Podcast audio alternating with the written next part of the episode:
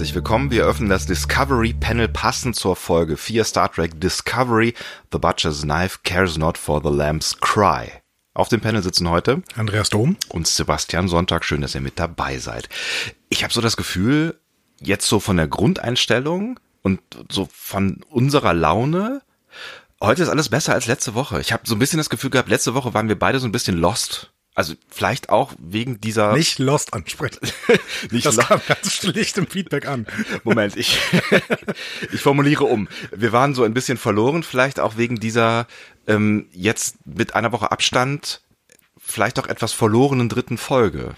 Ich habe das Gefühl, dass in dieser vierten Folge alles wieder ein bisschen kompletter wird. Ohne zu viel. Wir äh, haben ja inhaltlich spoilern, jetzt, wir, wir ähm, haben zwar ein kleines Vorgespräch gehabt, aber kein inhaltliches. Genau. Und wir haben äh, bis jetzt noch kein Wort darüber verloren. Ich bin mir allerdings auch, ein, ich habe ein bisschen das Gefühl, dass wir auch beide so ein bisschen bessere Laune gegenüber der Serie haben. Wir werden sehen. Ähm, wobei auch, muss ich sagen, diese dritte Folge noch einiges mit mir gemacht hat in dieser Woche. Also ich habe die insgesamt viermal gesehen. Ich verdammter Freak. Und ähm? Yes. Und äh, ich muss auch sagen, ich würde vielleicht sogar meine Bewertung revidieren, aber man bewertet, man revidiert ja keine Bewertung, deswegen lasse ich die jetzt einfach so. Aber vielleicht, Abwärts oder? Äh, nee, aufwärts, aufwärts. Genau, ich war bei 4,5 und ähm, würde vielleicht ein bisschen nach oben gehen, weil im Nachhinein ich doch finde, dass viel funktioniert hat ähm, und die Logiklöcher eventuell wettgemacht hat. Ja, ich glaube, wir müssen da auch noch mal ein bisschen über Erzählstrukturen nachher reden, weil ich glaube, diese dritte Folge hat ganz viel mit der Erzählstruktur der Serie zu tun. Und das zeigt sich, finde ich, jetzt auch in der vierten Folge. Aber ich vermute, wir werden da relativ intensiv noch drüber reden. Genau. Fangen wir immer mit Feedback an, würde ich vorschlagen. Genau. Ne? Ja, ich wollte gerade noch sagen, also dieser Ja. Spannungsbogen, den Autoren vielleicht aufbauen wollen, der ergibt sich natürlich nicht, wenn man die Folgen einzeln guckt und einzeln bewertet. Und dementsprechend ist, mag das auch ein bisschen unfair sein. Was vielleicht auch ein bisschen schade ist. Ja. Also, ne, also ich weiß nicht so ganz genau, aber vielleicht ist auch ein bisschen schade. Ja. Ich könnte jetzt wieder mit der Hermeneutik des Verdachts von Paul Ricoeur anfangen, aber gut, wir, ist egal. Komm, lass mal, lass mal lieber die philosophischen Theorien jetzt äh, außer äh, aus dem Podcast raus. Ja, wir, ich können, können andere Podcast-Theorie mit reinbringen. Die Kollegen von äh, Trek am Dienstag haben einen Trek am Freitag gemacht, auch über Discovery Panel. Wenn ihr den noch nicht gehört habt, schaltet da mal rein.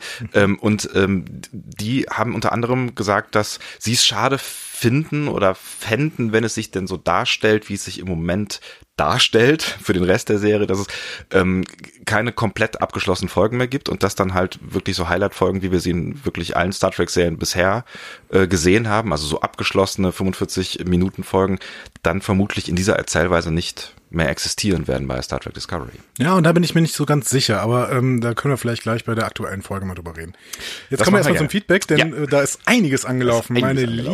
liebe, lieben Leute, was habt ihr uns geschrieben auf verschiedensten Kanälen? Vielen Dank. Ich bin äh, hart beeindruckt auch von der Intensität, mit der ihr kommentiert. Also das Ja. ist dann nicht mal so ein irgendwie äh, find euch doof oder so oder Mhm. gut. Äh, danke auch für die Gutfinder. Ähm, ihr, ihr kommentiert ja seitenweise. Richtig. Und ähm, man muss an der Stelle sagen, wir haben auch schon vieles einfach auf den entsprechenden Medien kommentiert und dementsprechend lassen wir ein paar Sachen hier raus. Ja, also wir haben ausführlichste Diskussionen geführt auf Facebook zum Beispiel. Mein Ja. Gott, haben wir da diskutiert. Also wenn ihr da Bock drauf habt, dann lest euch das mal durch. Aber so ausdrucksweise gehen wir mal so das eine oder andere äh, mal durch. Ne? Genau, aber man kann dazu aufrufen, ich werde nachher zwar noch was von Ralf zum Beispiel auch vorstellen, aber kommt mal auf Facebook, diskutiert da mit äh, Christian und Ralf und wer sie alle sind äh, und mit uns. Nele und ach, Genau, Nele auch noch.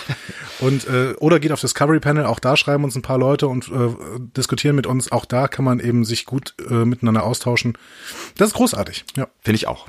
Okay. Vielleicht fangen wir nochmal mit Oliver an, den hatten wir schon in der letzten Folge. Da ging es auch so, ein- so ein bisschen ähm, um die Uniformen. Es ging auch um die Waffen und die, die äh, Farbe der, der äh, Laserwaffen. Und dazu hat äh, Oliver nochmal gefeedbackt. Also ich rate euch vor dem nächsten Star Trek ähm, Panel, Discovery Panel, äh, Star Trek Axana zu schauen ähm, zur Erklärer, die an, äh, zur Erklärung, die Andorianer haben die Sternflotte mit Waffen ausgestattet. Das erzählt er dann jetzt nochmal.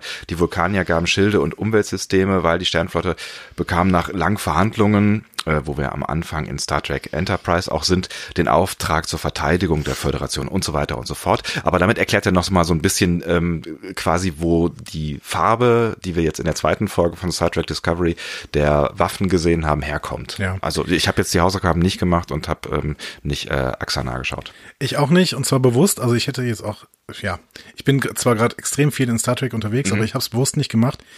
Ähm, das hat einfach bei mir den Hintergrund, dass ich mich nicht selber verwirren möchte, weil Star Trek Axana gehört nicht zum aktu äh, gehört nicht zum offiziellen CBS-Kanon. Mhm.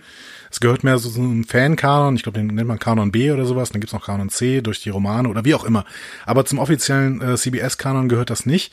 Und deswegen äh, möchte ich mich jetzt nicht durch irgendwelche Fakten verwirren, die CBS zu Recht in ihrer Serie nicht berücksichtigen muss, weil sie eben nicht aus dem offiziellen Kanon sind. Mhm. Ähm, also ist vielleicht, ist, ist auch für mich hart, nicht alles zu konsumieren, was es irgendwie für Star Trek, äh, von Star Trek gibt. Aber da halte ich mich jetzt erstmal raus, ähm, zumindest solange dieser Podcast läuft, auf jeden Fall. Ja. Das äh, war das eine, was Oliver nochmal hier Aber angesprochen Trotzdem danke übrigens, ja. Oliver, für den, für den Hinweis. Ich glaube, ich glaub, Oliver steckt auch wirklich tief drin, habe ich so das Gefühl. Ja, ich hätte also, tierisch Lust, auch Axana zu gucken, aber wie gesagt, ich muss mich ja selber ein bisschen schützen, weil ich, äh, wir haben schon so viele Fehler gemacht, auch fachliche Fehler, ähm, die uns die Star Trek-Fans wirklich die richtigen Trekkies nicht verzeihen. Ja. ja, es ist halt so. Ne? Also wir, wir haben ja in der in der Prolog, unserer Prologfolge erklärt, wo wir so herkommen ne? und wie unsere Sicht auf Star Trek ist. Ähm, und wir sind jetzt halt nicht die totalen Nerds, sondern sind halt sehr auch wirklich in der CBS-Welt äh, unterwegs gewesen. Die einen sagen so, die anderen sagen so. Sagen ja, ich, wir, ne? ich spreche jetzt nur für mich. Es mag sein, dass man das bei dir anders betiteln sollte. Ja. ich hoffe nicht. Machst du mit Feedback weiter? Ähm, ja, wir gehen mal zu Ralf rüber. Der schreibt, wie gesagt, äh, schreibt sehr viel und ich kann euch nur ermutigen, dass ihr mitdiskutiert bei Facebook oder äh, also bei Facebook unter Discovery Podcast, schreibt der Ralf immer.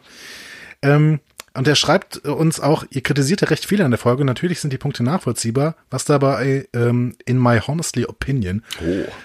ähm, heißt das auch, oder? Im Ho? Ja. Im Ho. Etwas verloren geht, ähm, ist aber die Stimmung und Atmosphäre, die vermittelt wird. Äh, diese Discovery ist ein dunkler, kalter, unangenehmer Ort. Und er schreibt noch weiter, mehr to boldly go where no man has gone before kann man sich doch kaum wünschen. Niemand braucht nach 725 klassischen Folgen doch more of the same. Je radikaler der Umbruch, desto besser. Ja, ja da werden wir, glaube ich, auch diese Folge noch ein bisschen drüber reden. Ich bin mir, äh, also ich bin mir da immer noch nicht ganz sicher, ob das, ob der Umbruch so radikal sein muss. Ähm, und ob dieser Umbruch überhaupt so radikal ist, auch da bin ich mir nicht hundertprozentig sicher. Ja, das, das, wollte ich gerade sagen, weil also es ist halt ähm, das Star Trek quasi transformiert in das Jahr 2017 und was ich jetzt so langsam nach Folge 4 für ein Gefühl bekomme, ist, dass im Prinzip das einfach nur in die heutige Serienerzählstruktur übersetzt ist und da ist es wahrscheinlich auch konsequent, ähm, genau das zu machen, was, was sie gerade tun, nämlich eine andere Erzählstruktur und auch eine andere Welt zeigen. Und ähm, vielleicht ist das gar nicht so fürchterlich gewagt, sondern ja, ich weiß auch nicht. Also es ist natürlich nicht mehr so dieses Star Trek-Gefühl bis hierhin. Vielleicht bei Folge 4 noch ein bisschen mehr, aber auch da, ne, mhm. vielleicht später mehr. Ähm, es ist natürlich nicht mehr dieses, dieses typische Star Trek-Gefühl, aber es ist halt vielleicht auch ein, ein 2000er oder ein 90er-Gefühl, dem wir da so ein bisschen hinterherhängen. Ganz bestimmt. Und ich kann dementsprechend Ralf auch so ein bisschen verstehen, dass er eben sagt, okay, radikaler Umbruch, wir sind trotzdem noch im selben Universum. Das heißt, wir erleben quasi Geschichten in dem Universum, in dem wir auch Geschichten erleben wollen. Und dann bitte alles neu machen, weil wir sind jetzt im Jahr 2017 und alles auf Alttrim hat schon 2005 nicht funktioniert. Mhm. So, ne? Und und je mehr ich gucke, bin ich auch bei mehr bei Ralf. Also also auch je mehr ich mich damit beschäftige und mhm. ähm, auch mit mit unseren Diskussionen nochmal irgendwie beschäftige, wenn ich da nochmal so ein bisschen drüber nachgedacht habe, habe ich also ja, einen oder anderen Moment irgendwie auch gedacht, so, ja, vielleicht muss man halt auch nicht so fürchterlich kleinlich sein und sich über jede klingonische Falte aufregen, die irgendwie anders ist. So, es ist Absolut, halt aber trotzdem möchte ich da heute mal drüber reden. Okay, wir gehen mal zum nächsten, ähm, zum nächsten Medium. Das heißt, wir, wir gehen mal zu Twitter rüber. Ähm, auch da haben wir schon viel beantwortet, viel ist da reingekommen. Da könnt ihr auch natürlich mitdiskutieren, ist ja alles öffentlich. Aber vielleicht ähm, gibst du mal da die zwei Punkte rüber. Ähm, Christoph schreibt da, äh, ist bei der Außenmission nicht wieder ein, ein Sicherheitspersonal äh, gestorben und geht da in eine Diskussion mit äh, C. Bunzel. Äh, stimmt? Also er ist C. Bunzel. Ach, er ist, ach so, Entschuldigung, ich habe das hier in, in so einem Texteditor kopiert. Jetzt ist das für mich nicht mehr erkennbar, wer hier wer ist. Also ich würde dazu sagen, er stellt ja diese Frage, ist ja, ja nicht wieder ein Sicherheitspersonal gestorben? Ich würde sagen, stimmt. Also im Prinzip ist das ein Redshirt gewesen, äh, der, der Typ, der da in der ersten ähm, richtigen Episode stirbt. Also, hatte, hat, ich kann mich gerade gar nicht mehr erinnern. Der hat geredet, ne? Der hat geredet, ja. der hatte sogar einen Namen, mhm. ähm, aber der ist halt draufgegangen ähm, bei dem Schabenbär, den wir nachher noch anders nennen werden. Genau. genau, so ist es. Genau. Ja. Ja, also er ist ein bisschen nicht kein, Klass kein klassisches Redshirt, das nur mit auf den Planeten gebeamt wird und dann leider relativ schnell den Tod findet, sondern hatte einen Namen. Aber äh, Redshirts hatten auch ein paar Namen in der TOS-Serie. Mhm, aber äh, früher war es ja gerne so, dass die Leute, die nicht geredet haben und plötzlich aus irgendwelchen Gründen mit im Außenteam waren, die die ersten waren, die halt irgendwo runtergefallen sind. Ja, aber das waren auch meistens Sicherheitsleute. Dementsprechend kann ich Christoph da an der Stelle schon verstehen. Hm. Ja, aber auch der Umgang mit Tod, ähm, da macht die Serie auch das eine oder andere anders. Das wird uns vermutlich heute auch noch beschäftigen. Garantiert, ja. Christopher at Vanilla Chief schreibt zum Aufbau der Discovery mit den beiden Segmenten mit relativ dünnen Verbindungen, das hatten wir ja so ein bisschen besprochen in der letzten mhm. Folge, ähm, dass das ja auch ein Sicherheitsaspekt sein kann. Also wir hatten nämlich gesagt, ja, das sind doch irgendwie so neuralgische Punkte, hatten uns aber gleichzeitig so ein bisschen darüber legt, ja, vielleicht ist das doch gar nicht relevant mit der mit dem äh, großen äh, Kraftfeldnetz, was da um die Discovery gespannt ist. Und Masse ist ja auch keine Masse im Weltraum und so. Genau, aber er schreibt, das kann ja ein Sicherheitsaspekt sein. So, man kann nämlich so sowohl bei Eindringlingen relativ schnell abriegeln, als auch äh, einzelne Stationen eventuell in Quarantäne, unter Quarantäne setzen, denn äh, es ist ja immer noch ein Sicherheitsschiff, ähm, ein Wissenschaftsschiff mit so verschiedensten Experimenten und wir haben schon gemerkt, dass diese Experimente nicht immer ganz ohne sind. Ne? Und dann mhm. kann man eben schon mal sagen, okay, jetzt äh, Sektion so und so absperren. Ähm, abtrennen. Ich würde übrigens gleich noch was zu diesem Aufbau sagen. Da habe ich mich was Schönes beobachtet während der Folge, aber vielleicht hast du das auch gesehen. Ja, natürlich. Ja, gut, okay. Wer nicht? Wer nicht, gut. Ähm, Ronny schreibt per E-Mail äh, nochmal was zur, äh, zu, zu dieser ganzen Zeitverortung, ne? Schlacht Donato 5 und er macht ein Rechending äh, auf. Er schreibt, vielleicht geht es nur mir so, aber wenn man sich die Zeitangaben anschaut in äh, Star Trek Discovery, ist dies das Jahr 2055. Die Schlacht von Donato 5 stand, äh, fand 2045 statt. Somit liegen zwischen den beiden Ereignissen gerade mal zehn Jahre. Also war sie, also es geht um äh, Michael Burnham, summa summarum, nur drei Jahre auf Vulkan. Diese drei Jahre machen aus ihrem Wesen also fast eine Vulkanierin. Aus Sicht des Character Buildings finde ich das doch schon ein wenig fragwürdig. Genau. Er hat nachher aber noch eine E-Mail zurückgeschickt und da hatten wir aber auch schon das ins, äh, in unseren Feedbackbogen eingegeben, deswegen steht es jetzt noch drin. Mhm. Ähm, ja, ganz einfacher Rechenfehler, denn ähm, dieser Angriff auf das vulkanische Ausbildungszentrum war nicht die Schlacht von Donato 5, ganz einfach. Ja. Die war vorher. Also der, der, der Angriff war vorher. Genau, es war, war ein ganz anderer Angriff, mhm. aber es war vielleicht auch äh, ein bisschen verwirrend, aber es gab ja eh Verwirrung um diese komische Schlacht in äh, der, den ersten beiden Folgen. Ja, weil der Admiral sie ignoriert hat. Ja. Genau. Aber man kann ja auch nicht alles wissen. Als Admiral, genau. Ja. Genau. Also äh, Ronnie hat sich äh, selber ähm, wieder kontrolliert, korrigiert, genau. korrigiert da an der Stelle. Kon genau. kontrolliert und korrigiert. Genau. Und ja. wir ähm, wollen ihn dazu beglückwünschen. ja, zu Aus, dieser von unserer wunderbar arroganten Haltung. Gott, oh Gott, oh Gott. ja, ähm, Felix hat uns auch eine E-Mail geschrieben, eine sehr, sehr lange E-Mail. Mhm. Äh, lieber Felix, äh, ich danke dir. Du schreibst ja auch ab und zu mal auf Twitter und ähm, ich äh, bin sowas von begeistert von dem Einsatz, den du zeigst. Und ähm, vielleicht diskutierst du aber demnächst ähm, dann auch an der Stelle äh, auf Facebook mit, beziehungsweise auf Discovery Panel, dann können mich andere Leute auch antworten. Und nicht nur wir. Ich habe mir mal ein bisschen was äh, zusammengestellt. Mhm. Also er schreibt äh, unter anderem, dass er sich mit der These zu Sektion 31 relativ gut anfreunden kann. Jetzt habe ich es einfach gedroppt. Ohne ja, ich, Spoiler, ich, ich, aber ist ja egal. Ich ne? finde, nein, also ich glaube, also ich habe da auch nochmal drüber nachgedacht. Ich finde die Sache, also wir haben uns ja letzte Folge entschieden, dass wir auf Twitter so eine kleine Ruhepause einlegen am Tag, wo die Folge läuft. Mhm. Ähm, also quasi montags, wenn sie bei uns anläuft und uns damit irgendwelchen Spoilern zurückhalten. Ich würde jetzt mal sagen, eigentlich macht es in der Folge, also in unserer Folge gar keinen so großen Sinn, wenn wir, wenn wir jetzt große Spoilerwarnungen machen, weil ich vermute mal, wenn ihr uns jetzt hört, habt ihr die Folge schon gesehen, weil sonst würdet ihr uns nicht hören. Und ähm, deswegen spoilern wir jetzt einfach Vielleicht weiter am Montag uns, drauf los. Genau, sagt uns doch auch mal, wer unseren Spekulationsblock der letzten Folge, wer den überhaupt überskippt hat. Wenn das nämlich keiner macht, müssen, können wir uns dieses Kapitelmarken sparen. Ne? Genau. Also er schreibt auf jeden Fall, dass er sich mit dieser These relativ gut anfreunden kann. Ähm, und ähm, ist gespannt, was das mit dem Charakter Michael Burnham macht, denn äh, er sieht da so einen Konflikt zwischen der vulkanischen Logik, die würde eher die Logik von Sektion 31 unterstützen. Mhm. Hm? Ähm, weil Spock ja auch sagt, das Wohl ähm, weniger ist nicht so viel wert wie das Wohl vieler zum Beispiel. Ne? Mhm. Und ähm, Die menschliche Moral würde aber diese Sektion 31 Nummer nicht so richtig mitmachen und äh, dementsprechend wäre das eine schwierige Kiste für Michael Burnham, hm. die sehr in sich beides eben vereint. Über die Sektion 31 These müssen wir wahrscheinlich auch diese Folge nochmal äh, reden, aber diesen Konflikt finde ich, den, den sieht man schon. Also da, ja, da, genau. da, da, passiert schon so ein bisschen was genau, in die Richtung. Ne? Genau. Und ähm, äh, Felix schreibt weiter, er hat nicht so Probleme mit dem Gerichtsverfahren weil das in der Star Trek-Geschichte ja schon öfter so gezeigt würde. Er erklärt sich äh, auch noch ein paar andere Sachen dadurch kanonisch, beispielsweise das Gefangenenlager als Einfluss der Andorianer auf die Föderation und so weiter. Ähm, Dazu übrigens das Gerichtsverfahren, da hat ähm, der große Star Trek Podcast, trekcast.de. Der große. Der ganz große, ja. die äh, Jungs vom äh, deutschen Star Trek Index, der uns auch bei der einen oder anderen Folge früher schon geholfen hat. Ja, wir knien äh, nieder an dieser Stelle. Genau, wir knien nieder.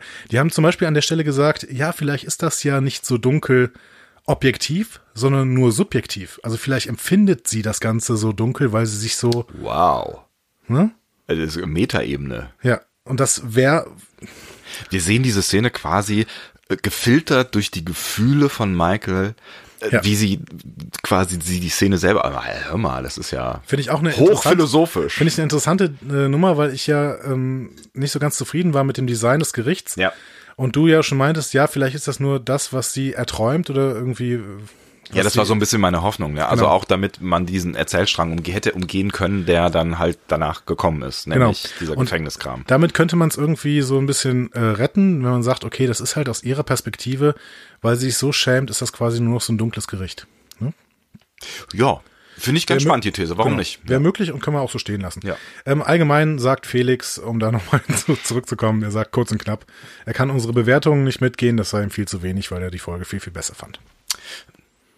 Reden wir vielleicht auch nochmal drüber. Reden wir auch vielleicht, genau. Aber wir revidieren ja nicht. Wir revidieren nicht, genau. Gehen wir weiter. Wir, das Feedback zieht sich zwar schon, aber wir müssen noch was. Ne? Noch, noch, noch, ja, wir, wir haben noch ein paar Punkte. Genau, wir hechten nochmal hier schnell durch, aber ich finde, ihr habt das ja auch verdient, wenn ihr dann äh, schon mal so ausführlich Feedback, dass wir zumindest euch mal ansprechen. Bernd zum Beispiel, der schreibt, dass wir sein neuer Lieblingspodcast sind und wünscht sich Episoden über zwei Stunden. Also ich nehme jetzt mal an von uns oder von Star Trek Discovery.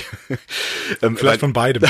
aber wenn Star Trek Discovery zwei Stunden Folgen machen, sind wir bei vier. Das stimmt allerdings, weil wir haben ja jetzt schon mehrfach irgendwie darüber geredet in unseren vergangenen Folgen, dass wir versuchen, uns zu kontrollieren, was unsere Gesprächslänge angeht. Das ist noch nicht so wirklich geglückt, ehrlich gesagt. Ich bin mir hundertprozentig sicher, dass es uns heute nicht gelingen wird. Ja, wir sind ja jetzt immer noch beim Feedback und glaube, es sind schon zehn Minuten oder eine Viertelstunde. Naja, ich weiß es nicht so ganz genau. Die Frage ist, wie seht ihr das denn da so alle? Also ich habe jetzt schon ein bisschen Feedback bekommen von Menschen oder wir haben ein bisschen Feedback bekommen von Menschen hier und da, die sagen, ey, zwei Stunden sind doch super, von mir ist auch mehr. Es gab aber auch Leute, die gesagt haben, reißt euch mal zusammen, so eine Dreiviertelstunde ist doch auch super, oder?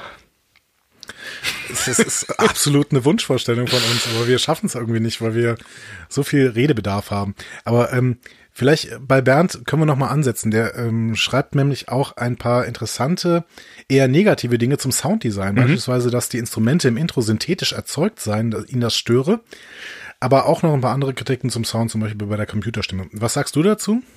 Also jetzt was den, den, den Soundtrack und das Intro angeht, mhm. ähm, je, je häufiger ich das sehe, desto besser gefällt mir das. Also sowohl das Intro grafisch, da habe ich ja am Anfang war ich ja etwas zurückhaltend. Ich ja. finde den, find den äh, Soundtrack, also den Intro-Sound richtig geil. Also finde ich wirklich richtig, richtig cool komponiert und ich bin jetzt auch davon ausgegangen, ähm, dass der von einem Orchester eingespielt wird, weil es gibt immerhin nur mal dieses Video auf YouTube, ähm, wo man ein Orchester sieht, der, das diesen Sound einspielt. Ich fände es aber extrem cool, wenn sie dieses Orchester dazu zusammengerufen hätten, ein Fake-Video zu drehen, wie sie dieses Intro einspielen und es dann mit synthetischen Instrumenten gespielt haben. Das ja, das wäre auf jeden Fall. Also ich glaube, ich kann die These nicht ganz mitgehen. Ähm, ich bin aber echt auch ehrlich gesagt da ein totaler Laie und kann nicht so wirklich synthetische Instrumente kann ich total oft nicht von äh, richtigen Instrumenten äh, unterscheiden. Ich denke schon öfter bei irgendwelchen Songs hey cool, ein Saxophon und irgendwelche Leute stehen neben mir und ja genau, ein Saxophon. Ja, ein, ein Fake-Saxophon aus GarageBand oder so.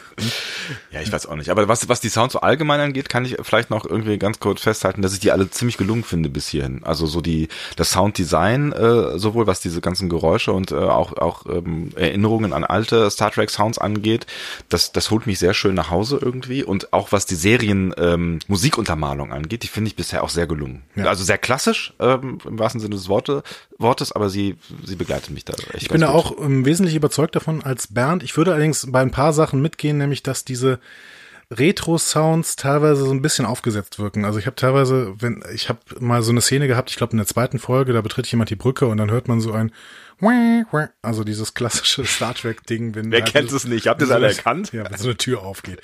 Natürlich haben das alle erkannt. Bitte. Das ist nachgemacht, wie als wäre es direkt aus dem Computer gekommen. Ja. Da ist eine Ente auf der Brücke. Gut, und auf jeden Fall, ähm, das hat mich so ein bisschen rausgeworfen, weil ich gedacht habe, okay, jetzt wollen sie hier gerade den Retro, das Retro-Feeling wieder hin, her, boah, herbiegen. Mhm. Aber ähm, ja, andererseits kriegen sie auch eben durch so ein Tribble zum Beispiel das Retro-Feeling dahin. Ne? Der bis hierhin übrigens nie, nie wieder aufgetaucht ist. Ja, vielleicht oh. ist er in die Vorratskammer gelaufen, hoffentlich nicht. Ich wünsche der Discovery. In die, in die Waffenvorratskammer, wo auch äh, hier unser kleiner Schabenbär. Egal. Ja. Discoverypanel.de, das ist unsere Webseite, da kommentiert ihr auch tatsächlich. Ähm, das finden wir gut. Mhm. Ähm, zum Beispiel Claudia und Tekifma, Sohn des Hanf. Ich finde das schon sehr gut, muss ich sagen. Okay. Kann man doch hier mal stehen lassen. Ja. Tekifma, Sohn des Hanf, die beiden weisen uns ähm, auf die Homosexualität, äh, Homosexualitäts, da muss ein Genitiv S hin, Statements hin. Nee, Stamets. Ach so, ah, Ah, jetzt, jetzt verstehe ich das. Es geht um die Homosexualität von Stamets, da ja. muss kein Genitiv hin.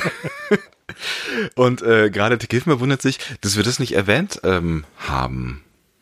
Ja, und da müsste, also, mir ist auch, ja, also ich kann verstehen, äh, Claudia hatte an der Stelle ähm, recht. Das könnte auch so ein Grund für seine Aggressivität sein, wenn er zuvor eine romantische Beziehung zu diesem ähm, Wissenschaftler an Bord der Glenn geführt hätte, ne, der gestorben ist, diesem, diesem äh, Stroll, glaube ich, hieß er. Genau. Ähm, und dementsprechend wäre es an der Stelle dann doch erwähnenswert, ne, wenn er eben diese romantische Beziehung gehabt hätten. Ansonsten empfand ich das jetzt einfach nicht als erwähnenswert. Denn ja, wir wussten das, ne? So, ja. beide, weil wir eben die Infos vorher auch schon hatten, wer denn die äh, homosexuellen Personen an Bord der Discovery sein sollen. Aber ähm, ich finde immer so, ja. Erstens äh, finde ich es auch immer relativ angenehm, wenn es nicht so hart thematisiert wird, weil es mhm. gehört einfach zu unserer Gesellschaft äh, dazu, wie wir alle so. Und ähm, ja, ich finde es jetzt auch jetzt gerade gar nicht so fürchterlich erwähnenswert, weil es einfach auch nicht so fürchterlich äh, aufblitzt in der Serie. Genau, aber ich glaube, äh, Tegifma war es auch, der dann auf ähm, discoverypanel.de geschrieben hat, dass man das auch hören würde, vor allen Dingen in der Synchro. Mhm. Die, da musst du, äh, ich gucke ja original, ja, von, du guckst beides. Die ne? Synchro ne? ist von einem ähm, Kölner Synchronsprecher, Matt Norman heißt er. Äh, oder Norman Matt. ich glaube Norman Matt. Ähm, aber, oder Norman Matt. Ich weiß es nicht genau. Auf jeden Fall. Ähm, Grüße an der Stelle. Genau, Grüße. Wir finden dich super.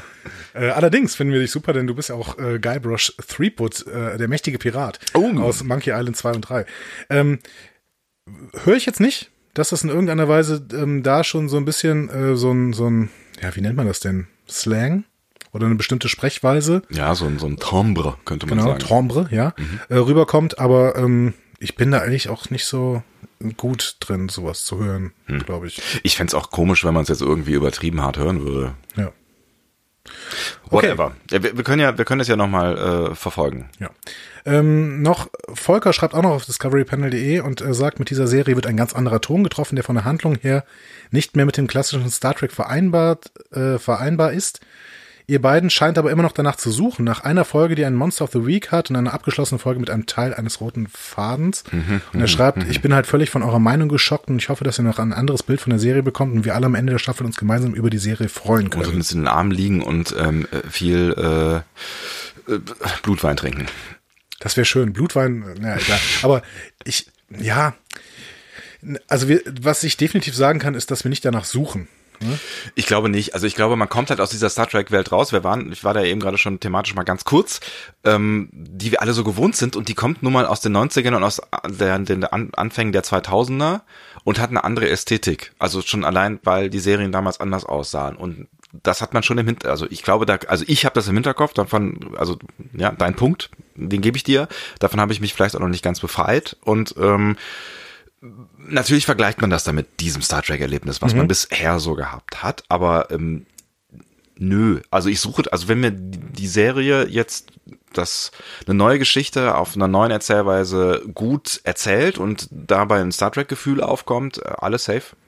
Ja, und wir sind ja beide große Fans ähm, von ähm, zum Beispiel Battlestar Galactica und dementsprechend kann ich sicher sagen, ich suche definitiv kein Procedural-Format. Im mhm. Gegenteil, ich gucke mir heute keine Procedurals mehr an.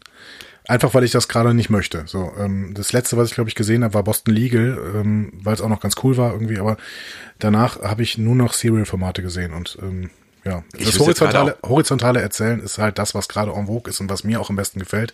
Und deswegen liebe ich DS9 schon so, weil da eben teilweise horizontale Erzählmuster drin sind. Durchaus. Ich genau. meine, eigentlich waren sie in allen Star Trek-Serien, ähm, Thorsten mal ausgeklammert, ähm, so ein Stück weit mit drin, ab so einer gewissen Staffel ja. oder zumindest über auch gewisse Folgen hinweg. Also DS9 macht das ja schon relativ stark, aber auch bei, bei TNG gibt's ja so einige Folgen, die zusammenklappen. Ja, genau. Also hängen. Mhm. Ähm, vielleicht schauen wir noch kurz auf äh, iTunes. Äh, erstmal vielen Dank für alle, die da für uns gewotet haben. Wir haben mittlerweile eine Bewertung. Das heißt, wir haben mehr als fünf Bewertungen. Aktuell waren es, glaube ich, acht. Wir freuen uns da riesig drüber, weil ihr das auch noch gut bewertet. Das ist voll, genau. voll nett. Und das ist total toll. Und irgendwann, äh, wenn ihr noch mehr gebt, also wir rufen euch jetzt an der Stelle nochmal dafür auf, gibt uns bitte noch mehr iTunes-Bewertungen. Ich weiß, das ist ein bisschen betteln, aber ähm, das führt uns wirklich irgendwann auch so ein bisschen in diese Charts und da äh, kriegt man tatsächlich noch mehr Hörer.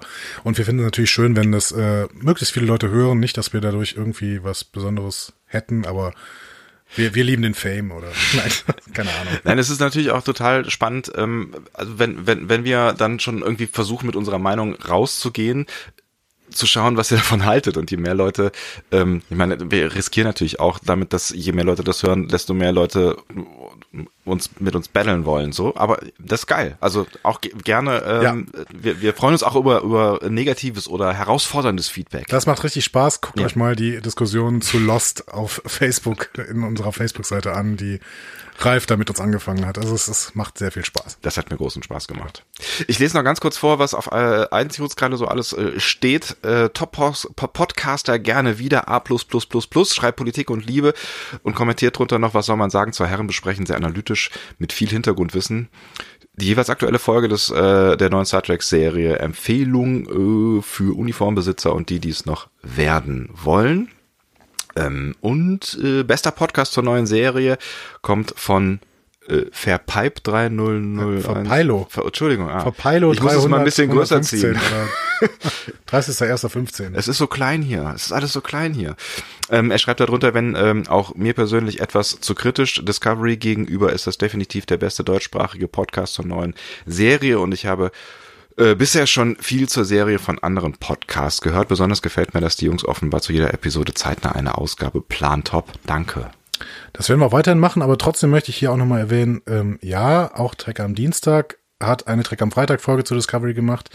Wir haben auch noch Björn Sülter, der für Robots and Dragons einen Podcast macht, ähm, der auch ganz andere Ak Akzente setzt. Deswegen ähm, hört, hört er doch auch mal rein. Ähm, genau. Und ähm, Viele, auch, viele andere auch, auch äh, englischsprachige Podcasts, wenn ihr ja, dieser Sprache mächtig äh, seid. The Edge von Track FM ähm, ist zum Beispiel ein äh, Discovery-Podcast, kann man sich auch mal sehr, sehr gerne geben. Wir machen das anstelle nicht. Ähm, ich höre mir zwar den Podcast von äh, Herrn Sülter an, liebe Grüße an dieser Stelle, ähm, aber keine englischsprachigen Podcasts, ähm, einfach nur damit, wir wollen ja auch ein bisschen unsere Meinung hier raw wiedergeben. Ja, vor allen Dingen höre ich auch nichts anderes, bevor wir nicht gesprochen haben. Genau. Also, ne, Und da lese ich auch keine äh, Reviews. Auch das nicht tatsächlich. Obwohl es da wirklich auch gute gibt. Hm? Auch das, also wenn, wenn ihr lesen könnt.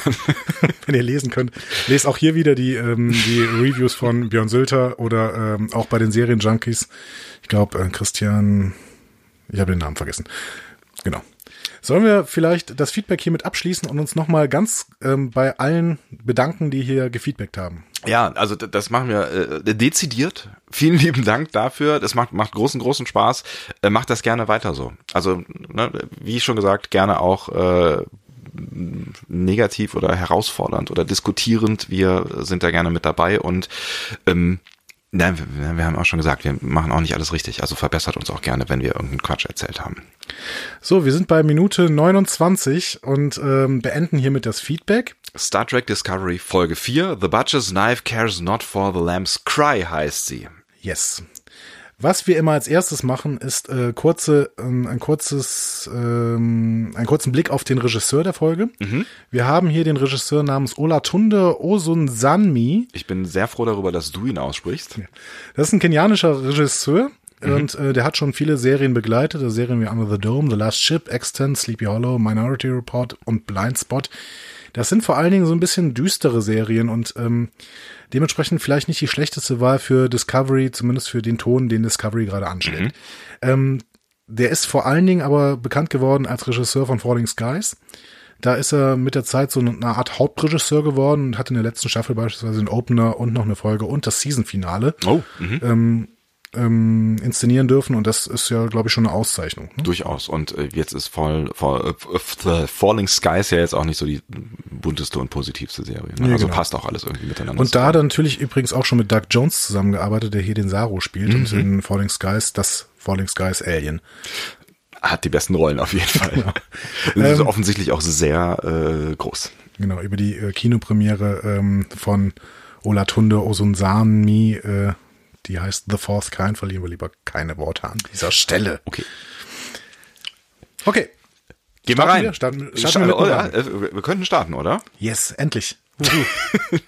Es geht los, äh, wie schon fast gewohnt, könnte man sagen, mit ähm, einem Rückblick auf vergangene Szenen, also nicht auf die letzte Folge oder sowas, sondern auf offensichtlich wichtige Szenen, die für die ähm, jetzt kommende Folge irgendeine Bedeutung haben. Previously on Star Trek Discovery.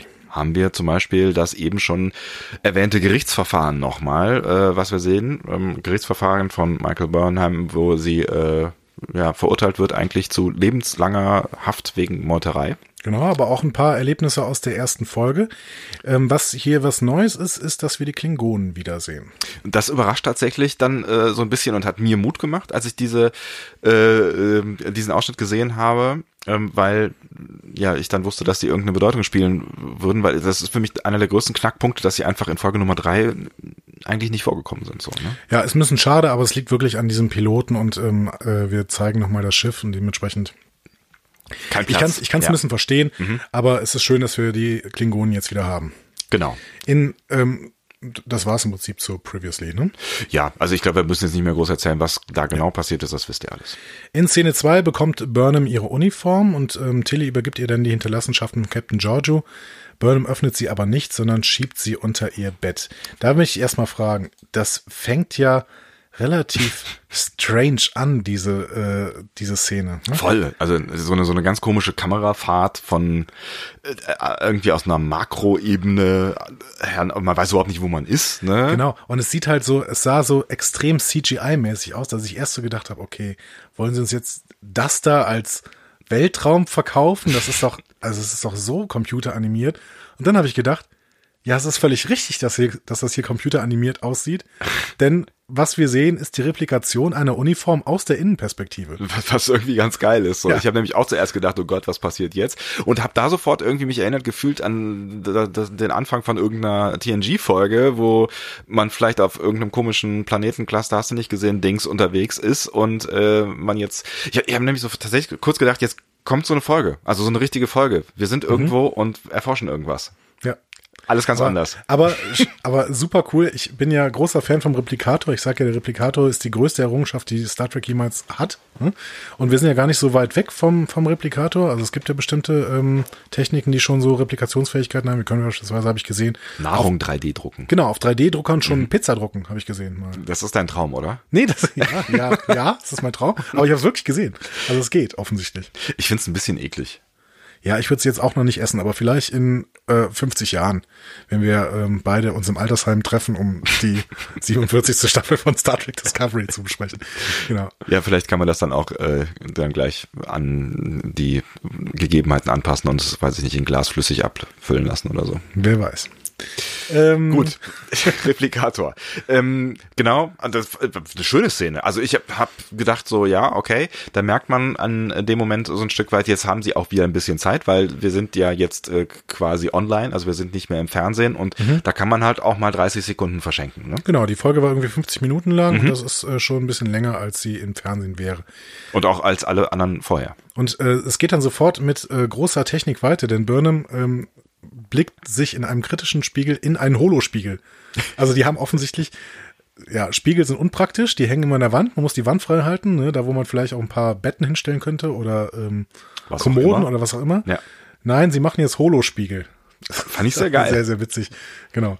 Und ähm, ja, sie guckt, Burnham guckt sich aber sehr, sehr kritisch an.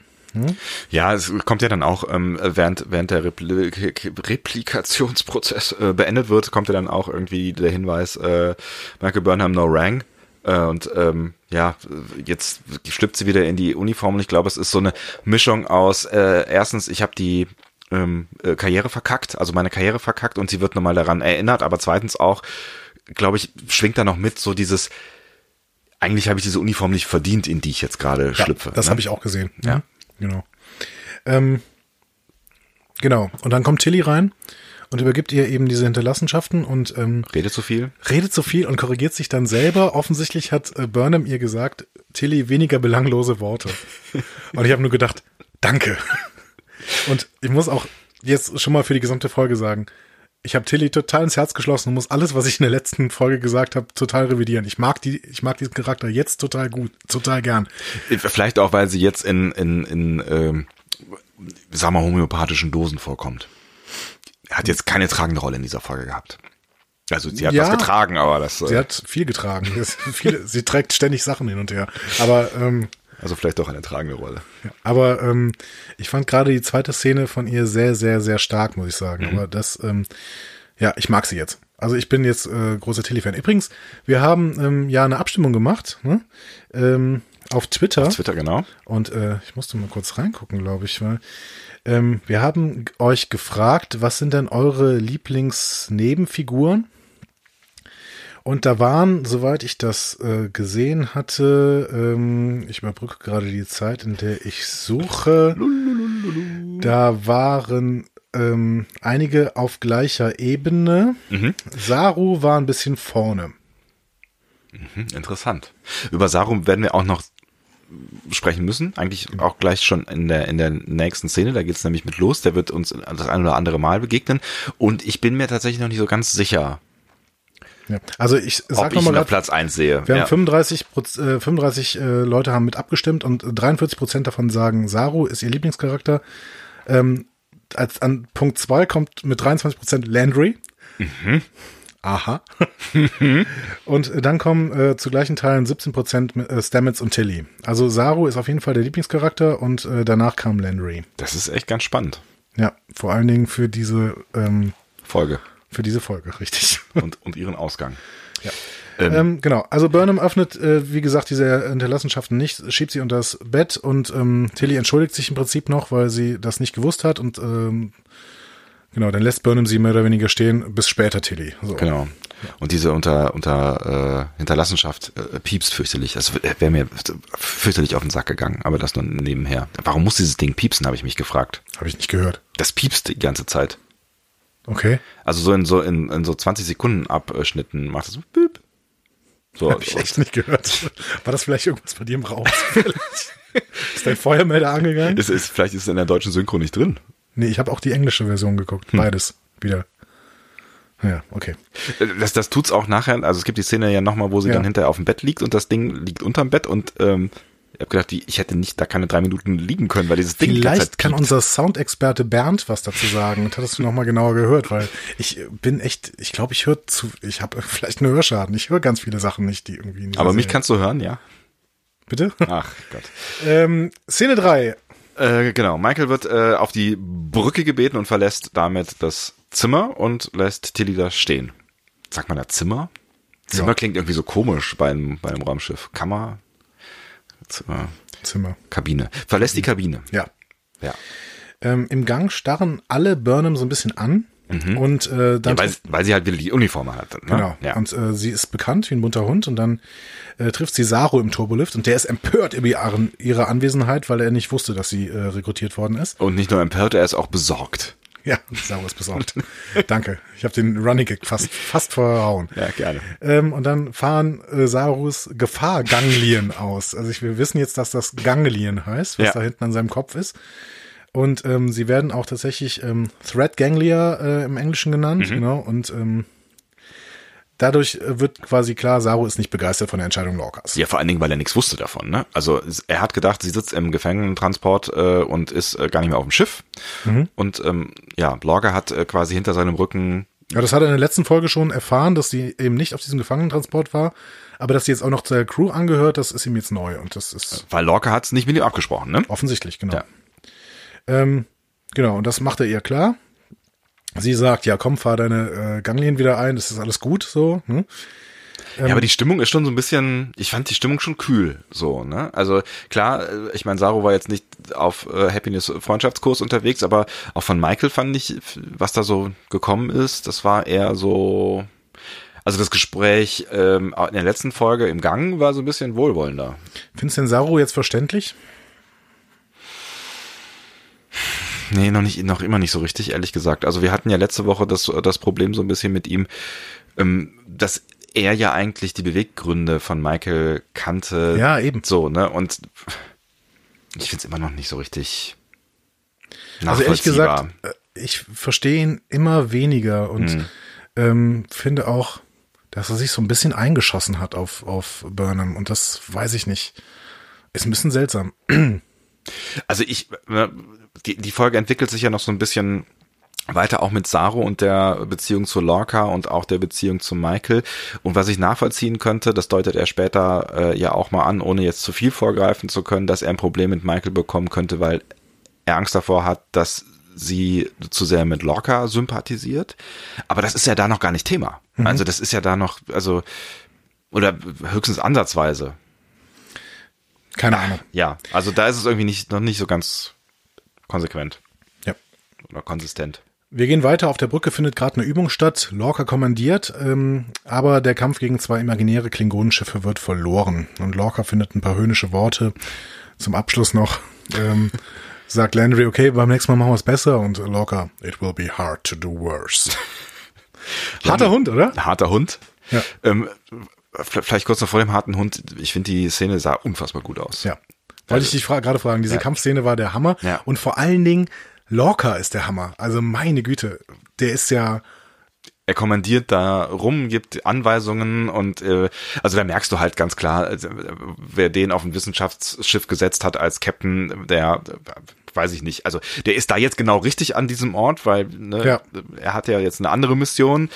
Aber äh, dass der für ein Blümchen irgendwo in einer anderen Galaxie anhält, kann man sich in der Szene irgendwie nicht vorstellen. Nee, dazu können wir später vielleicht noch was sagen. Ja. Aber Lorca ist, also ähm, es hat irgendwer jetzt auch geschrieben, ja, ähm, ich werde das Problem wieder mit dieser Serie haben, dass es ungefähr so ist wie bei TNG, dass nämlich ein Schauspieler ähm, alle in den Schatten stellt. Ja. Und man muss auch sagen, der ja, ist schon krass gut. Er spielt gut. Ja, ja. Er ist schon krass gut und er hat wirklich, ist, ist der Scene-Stealer und äh, man achtet quasi nur noch auf ihn, weil alles total auf ihn fokussiert ist, obwohl Burnham auch da ist. Ne? Mhm. Aber boah, also Lorca ist.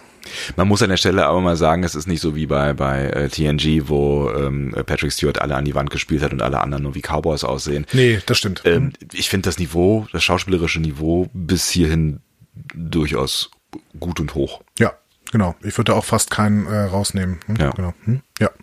Vielleicht ähm, John Obi als äh, Tekufma, der hat mir wirklich nicht so gut gefallen. Aber ja, ist ja weg. Ähm, Braucht man der ist jetzt weg, genau. genau ja. Ähm, ja, also richtig stark von Lorca und auch, ähm, man merkt auch, der wird die, ähm, wird die Crew auch richtig hart äh, rannehmen, damit sie eben im Krieg funktionieren. Ja, und warum, das, das wird ja dann im, im, im Folgenden noch klar, weil äh, ich habe mich dann gefragt, mein Gott, ja, äh, jetzt dümpeln die da irgendwo rum und wie hoch ist die Wahrscheinlichkeit, dass die da irgendwo alleine auf Klingonen oder sonst irgendwen treffen? Ähm, aber es wird ja gleich noch klar, warum die wirklich fit sein müssen. Ja.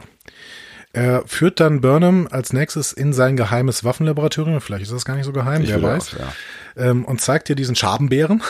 Wir haben ihn in der letzten, letzten Stunde so getauft, ja. Schön finde ich tatsächlich die, die äh, Szene, wie sie äh, ganz am Anfang quasi durch den Tunnel schreiten, so Batman-artig geht dann so äh, Sektion für Sektion über das Licht an. Also ja. sie scheinen Energiesparmodus zu haben, der äh, mit Bewegungsmeldern funktioniert, der nicht so schnell ist. Also es sah schon schick aus. Ja, das ist halt ne? das, wie, wie Lorca sein Schiff eingestellt hat, weil er eben nicht in äh, so prall beleuchteten Gängen rumlaufen möchte, ne, sondern lieber immer so ein bisschen in die Dunkelheit reingeht richtig starker Shot. Also so war so ein Longshot, ja, ne? Und ja. ähm, sie sind ja wirklich diese 100 Meter irgendwie diesen Gang entlang gegangen. richtig, richtig stark. Ja. Ja. Und da habe ich auch gedacht, okay, hier ist wirklich Regieleistung von einem Regisseur, der weiß, wie er mit Dunkelheit und mit Kontrasten umgehen kann. Absolut. Hat mir auch sehr gut gefallen. Ähm, Schabenbär. genau, er ist beim Schabenbär und er ist begeistert von diesem Ding und will es als Waffe nutzen. Wer hat's gesagt? Hm? ja, mein Gott. Ja, ja, ja, ja. Ähm, aber es war relativ klar, äh, so wie Locker drauf ist und Burnham soll mir offensichtlich dabei helfen. Das ist zumindest seine, seine Intention, ähm, weil Burnham hat ja verschiedene Skills. Ähm, mich wundert so ein bisschen, dass er tatsächlich denkt, dass ähm, äh, Burnham da irgendwie wirklich helfen kann, weil wenn er seinen äh, ihren Hintergrund, jetzt fange ich auch schon damit an, wenn er ihren Hintergrund kennt, ähm, dann dann weiß er ja auch, dass sie aus so einer humanistischen Perspektive irgendwie kommt und wahrscheinlich jetzt gar nicht mal so total ähm, darauf aus ist, irgendwelche neuen Waffen zu entwickeln. Ja, aber sie ist Xenoanthropologin, das heißt, sie kennt sich mit äh, fremden Spezies aus. Hm? Und ähm, er sagt ja auch, ja, sie sind Xenoanthropologin, sie sollten das können. Und sie sagt ja, ja gut, aber ich habe hier auch Quantenmechanik äh, studiert Ja. und kann auch hier mit Stamets arbeiten. Nee, nee, du machst mal hier schön mit diesem Bärchen. Ne? Ähm, ich finde, an der Stelle zeigt sich aber schon, Lorca ist Wissenschaftler. Du hast ja eben gesagt, ja, äh, wer den auf ein Wissenschaftsschiff gesetzt hat, der hat auch vielleicht nicht den besten Move gemacht. Er ist schon Wissenschaftler. Er ist halt Kriegswissenschaftler. Kriegswissenschaftler ist ein schönes Begriff. Ja, aber ich meine, der Schönes ist halt ein schön, schönes Begriff, ja. Nein, er ist halt wirklich ein Wissenschaftler, der ähm, sich mit dem beschäftigt, was er für den Krieg braucht. Ja, da ist schon was dran, vor allen Dingen, weil er ja auch dieses Waffenzimmer hat, äh, ne, wo er quasi Krieg studiert und er sagt das ja in der Szene ja auch nochmal und so. Also ähm, ja, vielleicht ist er mehr Wissenschaftler, als, als ich das eben ähm, äh, zugeben wollte. Genau. Und ähm, hier haben wir quasi wieder denselben Cliffhanger jetzt vorm Intro wie ähm, am Ende der letzten Folge, nämlich wir sehen diesen Bären, wie er gegen die Scheibe donnert. Also das Kraftfeld. Genau. Das Kraftfeld, nicht, das ist ja keine Scheibe, genau. Intro. Intro. Irgendwas zum Intro? Nee, ne? Ich glaube, es ist, ist mir, ist nichts, mir ist nichts aufgefallen. Ähm, es ist äh, das gleiche gewesen und die habe eben schon gesagt, je öfter ich sehe, desto besser gefällt's mir. Ja, mir auch. Und ähm, der Regisseurname ist immer in Rot geschrieben, Genau. einige andere Namen auch und das hat man beim letzten Mal noch in Frage gestellt. Nach dem Intro, ah, ich war glücklich, wir kommen wieder auf das Klingonenschiff. Ohne Scheiß. Ey, Ich war auch sehr glücklich. Also es, das war so ein Gefühl von, ach, es geht weiter. Genau. Ja, also irgendwer treibt diese Handlung mal wieder voran. Und diese Seite mag ich einfach sehr, sehr gerne, weil eben, wenn wir nur auf der Discovery sind, ähm, könnte es irgendwann auch so ein bisschen, ja, in sich köchelnder Brei sein. So. Und ähm, jetzt sehen wir wirklich ein völlig neues Handlungsfeld. Ich hatte, ich hatte sogar mal überlegt, ähm, vielleicht Feedback von euch, Leute. Sollen wir, wenn so zwei ähm, Handlungsstränge verlaufen, die sich gegenseitig überhaupt nicht treffen, sollen wir dann eher die Handlungsstränge separat voneinander besprechen oder sollen wir Szene für Szene durchgehen? ja, Ich weiß es nicht genau. Weil wir hätten ja jetzt auch einfach die Klingonenhandlung abhandeln können und dann Ja. diese Discovery-Handlung, weil die haben ja nichts miteinander zu tun. ja, das stimmt. Die haben nichts miteinander zu tun. Ich finde es aber auch ganz schön, die, die quasi chronologisch abzuhandeln. Aber vielleicht seht ihr das ja anders. Genau, wir machen es jetzt mal, wir springen jetzt mal hin und her. Genau. Ähm, Gerade sind wir auf jeden Fall äh, im Trümmerfeld der Schlacht zwischen den Klingonen und der Föderation. Immer noch? Und, und Vog stellt dieses Trümmerfeld mit Lichtspuren nach, um äh, erstmal zu Tukufma zu beten und gleichzeitig dann ähm, so ein bisschen zu rekonstruieren, ähm, wo denn eventuell noch ein Dilithium-Prozessor sein könnte. Denn äh, die hängen offensichtlich immer noch in diesem Kraftfeld fest, weil sie nicht wegkommen. Mhm. Und das ist ein bisschen blöd, ähm, weil es sind ja sechs Monate vergangen und ähm, diese sechs Monate äh, haben dazu geführt, dass die Crew jetzt so langsam aber sicher alle Vorräte aufgegessen hat. Genau. Die haben Hunger. Ja. Und äh, wenn Klingonen Hunger haben, dann ähm, essen sie auch schon mal Captain Giorgio. Ja, mein hat Gott. Captain Giorgio gegessen. Und, und, und, und äh, äh, ent, ent, äh, wie heißt es nicht, enthauptet, also ent, äh, ähm, skalpt. Entskypt offensichtlich. Also ich dachte immer, die essen nur das Herz der Feinde. Also das, das haben wir ja schon öfter gehört bei den Klingonen. Naja, vielleicht hat er wirklich Hunger gehabt und hat einfach weitergemacht. Sehr strange auf jeden Fall. Ähm, ja, fand ich auch so ein bisschen, also ich fand's auch schade, so. Also ja, es ist noch so ein bisschen ähm, die Klingonen animalischer machen. Ne?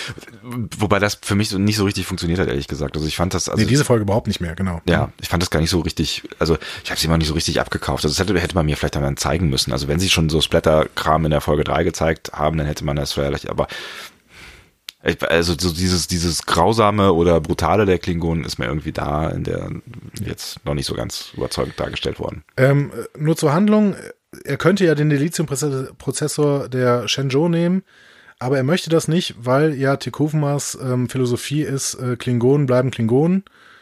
Ähm, und äh, dementsprechend soll auch die Reinheit des Schiffs quasi nicht gefährdet werden durch irgendwelches Föderationsmaterial. Ja, mein Gott. Genau.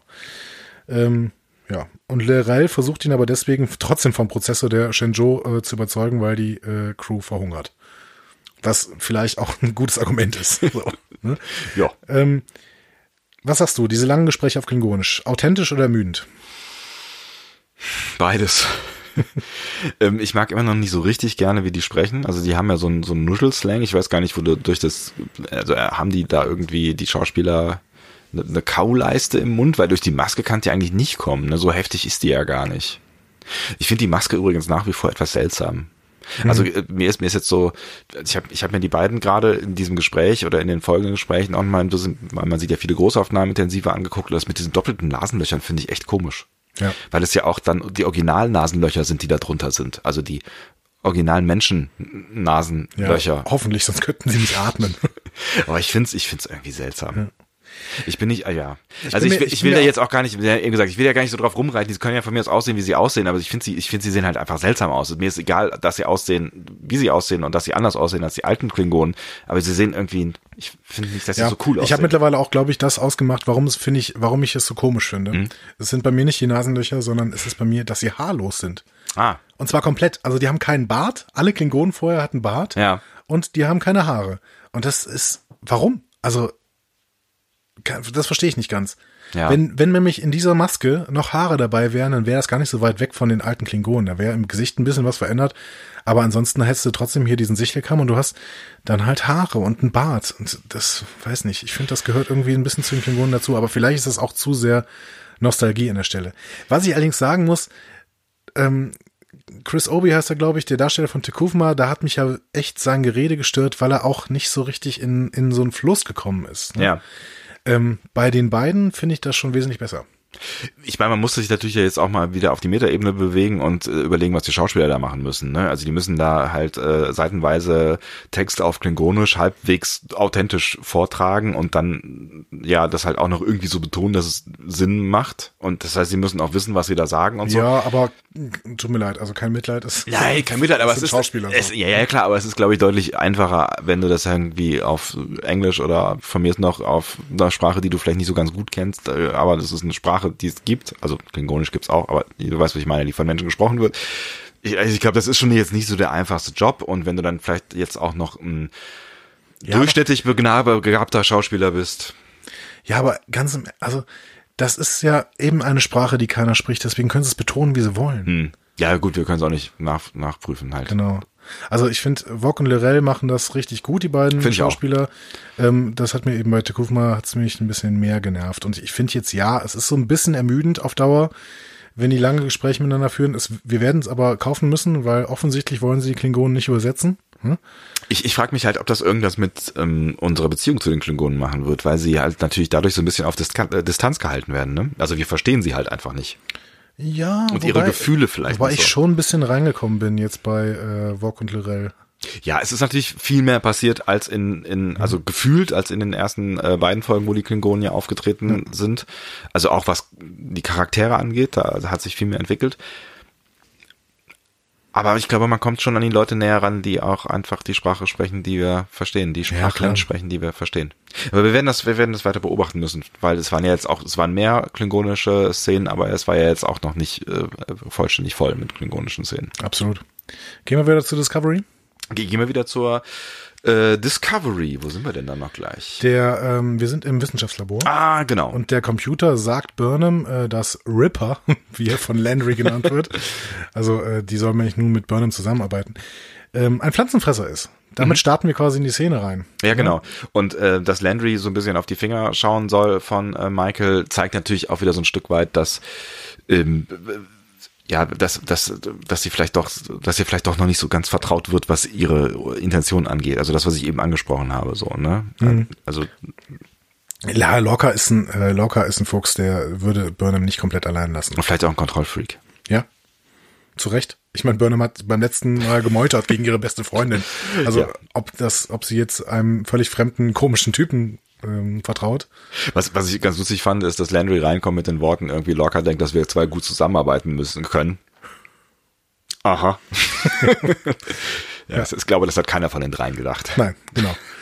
ähm, ja, ähm, wir werden, wir finden auf jeden Fall raus, dass es eine ähm, ein Pflanzenfresser aus der sogenannten Tardigrada-Spezies ist. Und da habe ich mich jetzt mal ein bisschen informiert. Oh, die Taligrada-Spezies. Die Ein Tardigrada-Spezies. kurzer Exkurs von Herrn Dom. die sogenannten Bärtierchen, ja, auch Wasserbären genannt. hm, Das ist äh, Wikipedia jetzt. Ja. Ich zitiere Wikipedia, bilden einen Tierstamm innerhalb der Häutungstiere. Die meist weniger als einen Millimeter großen achtbeinigen Tiere erinnern durch ihr Aussehen und ihre tapsig wirkenden Fortbewegungsweise etwas an Bären, was zu ihrer Beziehung, äh, Bezeichnung im deutschen Sprachraum führte. Auch ihr wissenschaftlicher Name, Zusammensetzung aus Lateinisch tardus, langsam und gradus, Schritt, geht auf die langsame Fortbewegung zurück. Das heißt, diese Viecher gibt es wirklich auf der Erde. Ne, Das sagen sie ja auch in dem Gespräch. Genau, nur in viel, viel, viel, viel, viel kleiner. Genau. Mikroskopisch statt makroskopisch, wie sie, wie sie in der Folge sagen. Und äh, wir sind mit unserer Bezeichnung äh, Schabenbär, also deiner Bezeichnung, ich gebe dir den, den Fame für, für diese Bezeichnung. Kudos. Gar nicht so, gar nicht so weit entfernt. Ja, schön. danke. Ja, bitte. Ähm, gut.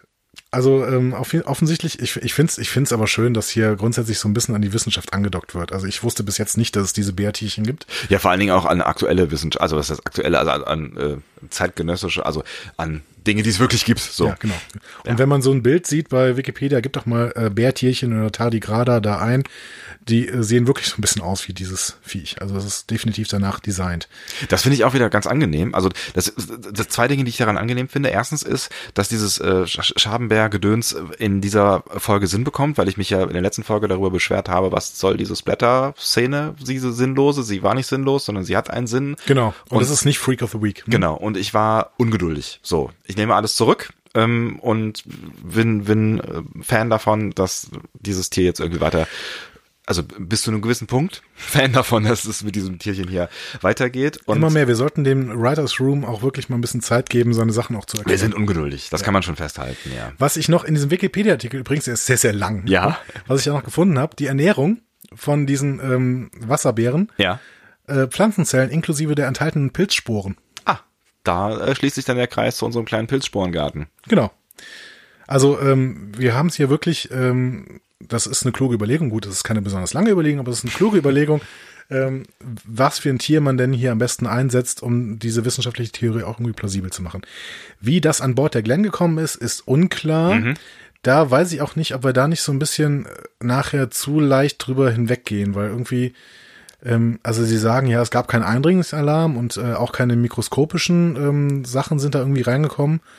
Aber es wurde halt im unteren Frachtraum gefunden. Also da bin ich mir noch nicht ganz sicher, ähm, was das soll. Aber auch hier, jetzt geben wir dem Writers Room ein bisschen Zeit, das auch noch irgendwie zu erklären. Ich glaube tatsächlich, ehrlich gesagt, nicht mehr, dass es erklärt wird. Ich glaube, das ist jetzt so, dass, dass, ob sie das jetzt da gezüchtet haben oder nicht, ah, pff.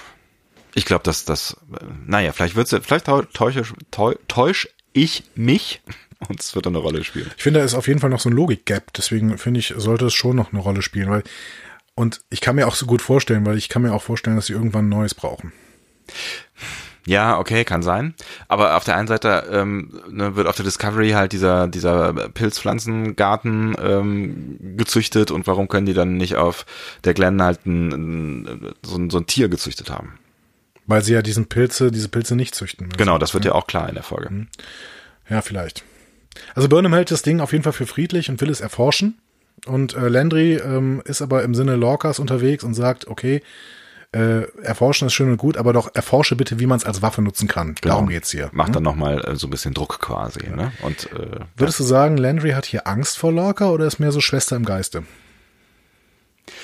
ach, ich ich ich habe schon eher das Gefühl, dass die beiden auf dem gleichen Kurs unterwegs sind. Ich glaube, dass dann Respekt Als Landry da kann ist. bei ihm andocken. Ich glaube schon. Also ich glaube ideologisch auf jeden Fall. Ich Ja. könnte mir auch vorstellen, dass die abends mal einen Wein zusammen trinken. Okay. Also mehr, auch mehr? nee, also Wäre interessant für die äh, noch kommende Story. So. also Lorca ist glaube ich schon eher wirklich der Einzelgänger. Also vielleicht ist es auch ein kurzer Wein, den die, die miteinander trinken. Aber ich glaube, dass die sich schon die, die sich schon ideologisch austauschen könnten. Ich meine, wäre auch ein nettes Paar, ne? Findest du? Ja, also Rekka Er ist schon ein bisschen älter, und, ne? und ja, aber Mein Gott, ja, so ist die Welt, ne? die ist auch, glaube ich, nicht so jung. Whatever that means. Also eher dein Alter, dachte ich. Nicht zu jung. Ja, Vielleicht kommen wir zur nächsten Szene. genau. Lorca sitzt da gerade in seinem äh, Bereitschaftsraum und isst genüsslich Tintenfisch oder irgendwas ähnliches. Ja, irgendwas Glibberiges auf jeden Ich Fall. habe erst gedacht, das wäre vielleicht Gok. Aber das wäre irgendwie komisch, wenn man gegen die Klingonen Krieg führt, oder? Genau, äh, obwohl Mein bei Gott. Lorca, Lorca traue ich alles zu, aber es hat auch sich nicht bewegt. Deswegen ist es wahrscheinlich kein Gag, zumindest kein frisches Gag. Ja, was auch immer es war, es ist, war äh, tot. Genau. Äh, und dann erreicht ihn eine Holo-Nachricht der Sternenflotte, Mhm. Admiral Cornwell, ähm, deren Schauspielerin ich irgendwie kannte. Ja? Ja, irgendwie kam mir die bekannt vor. Hm. Ähm, die spielt ihm auf jeden Fall eine Nachricht vor ähm, und äh, in dieser Nachricht wird klar, dass eine große Dilithiummine von den Klingonen angegriffen worden ist. Beziehungsweise erstmal die Außenposten dieser Mine. Lorca, Lorcas Augen funkeln so ein bisschen. Ich habe das Gefühl, der ist sofort angefixt. Ja, endlich passiert mal was. Uhu. Genau.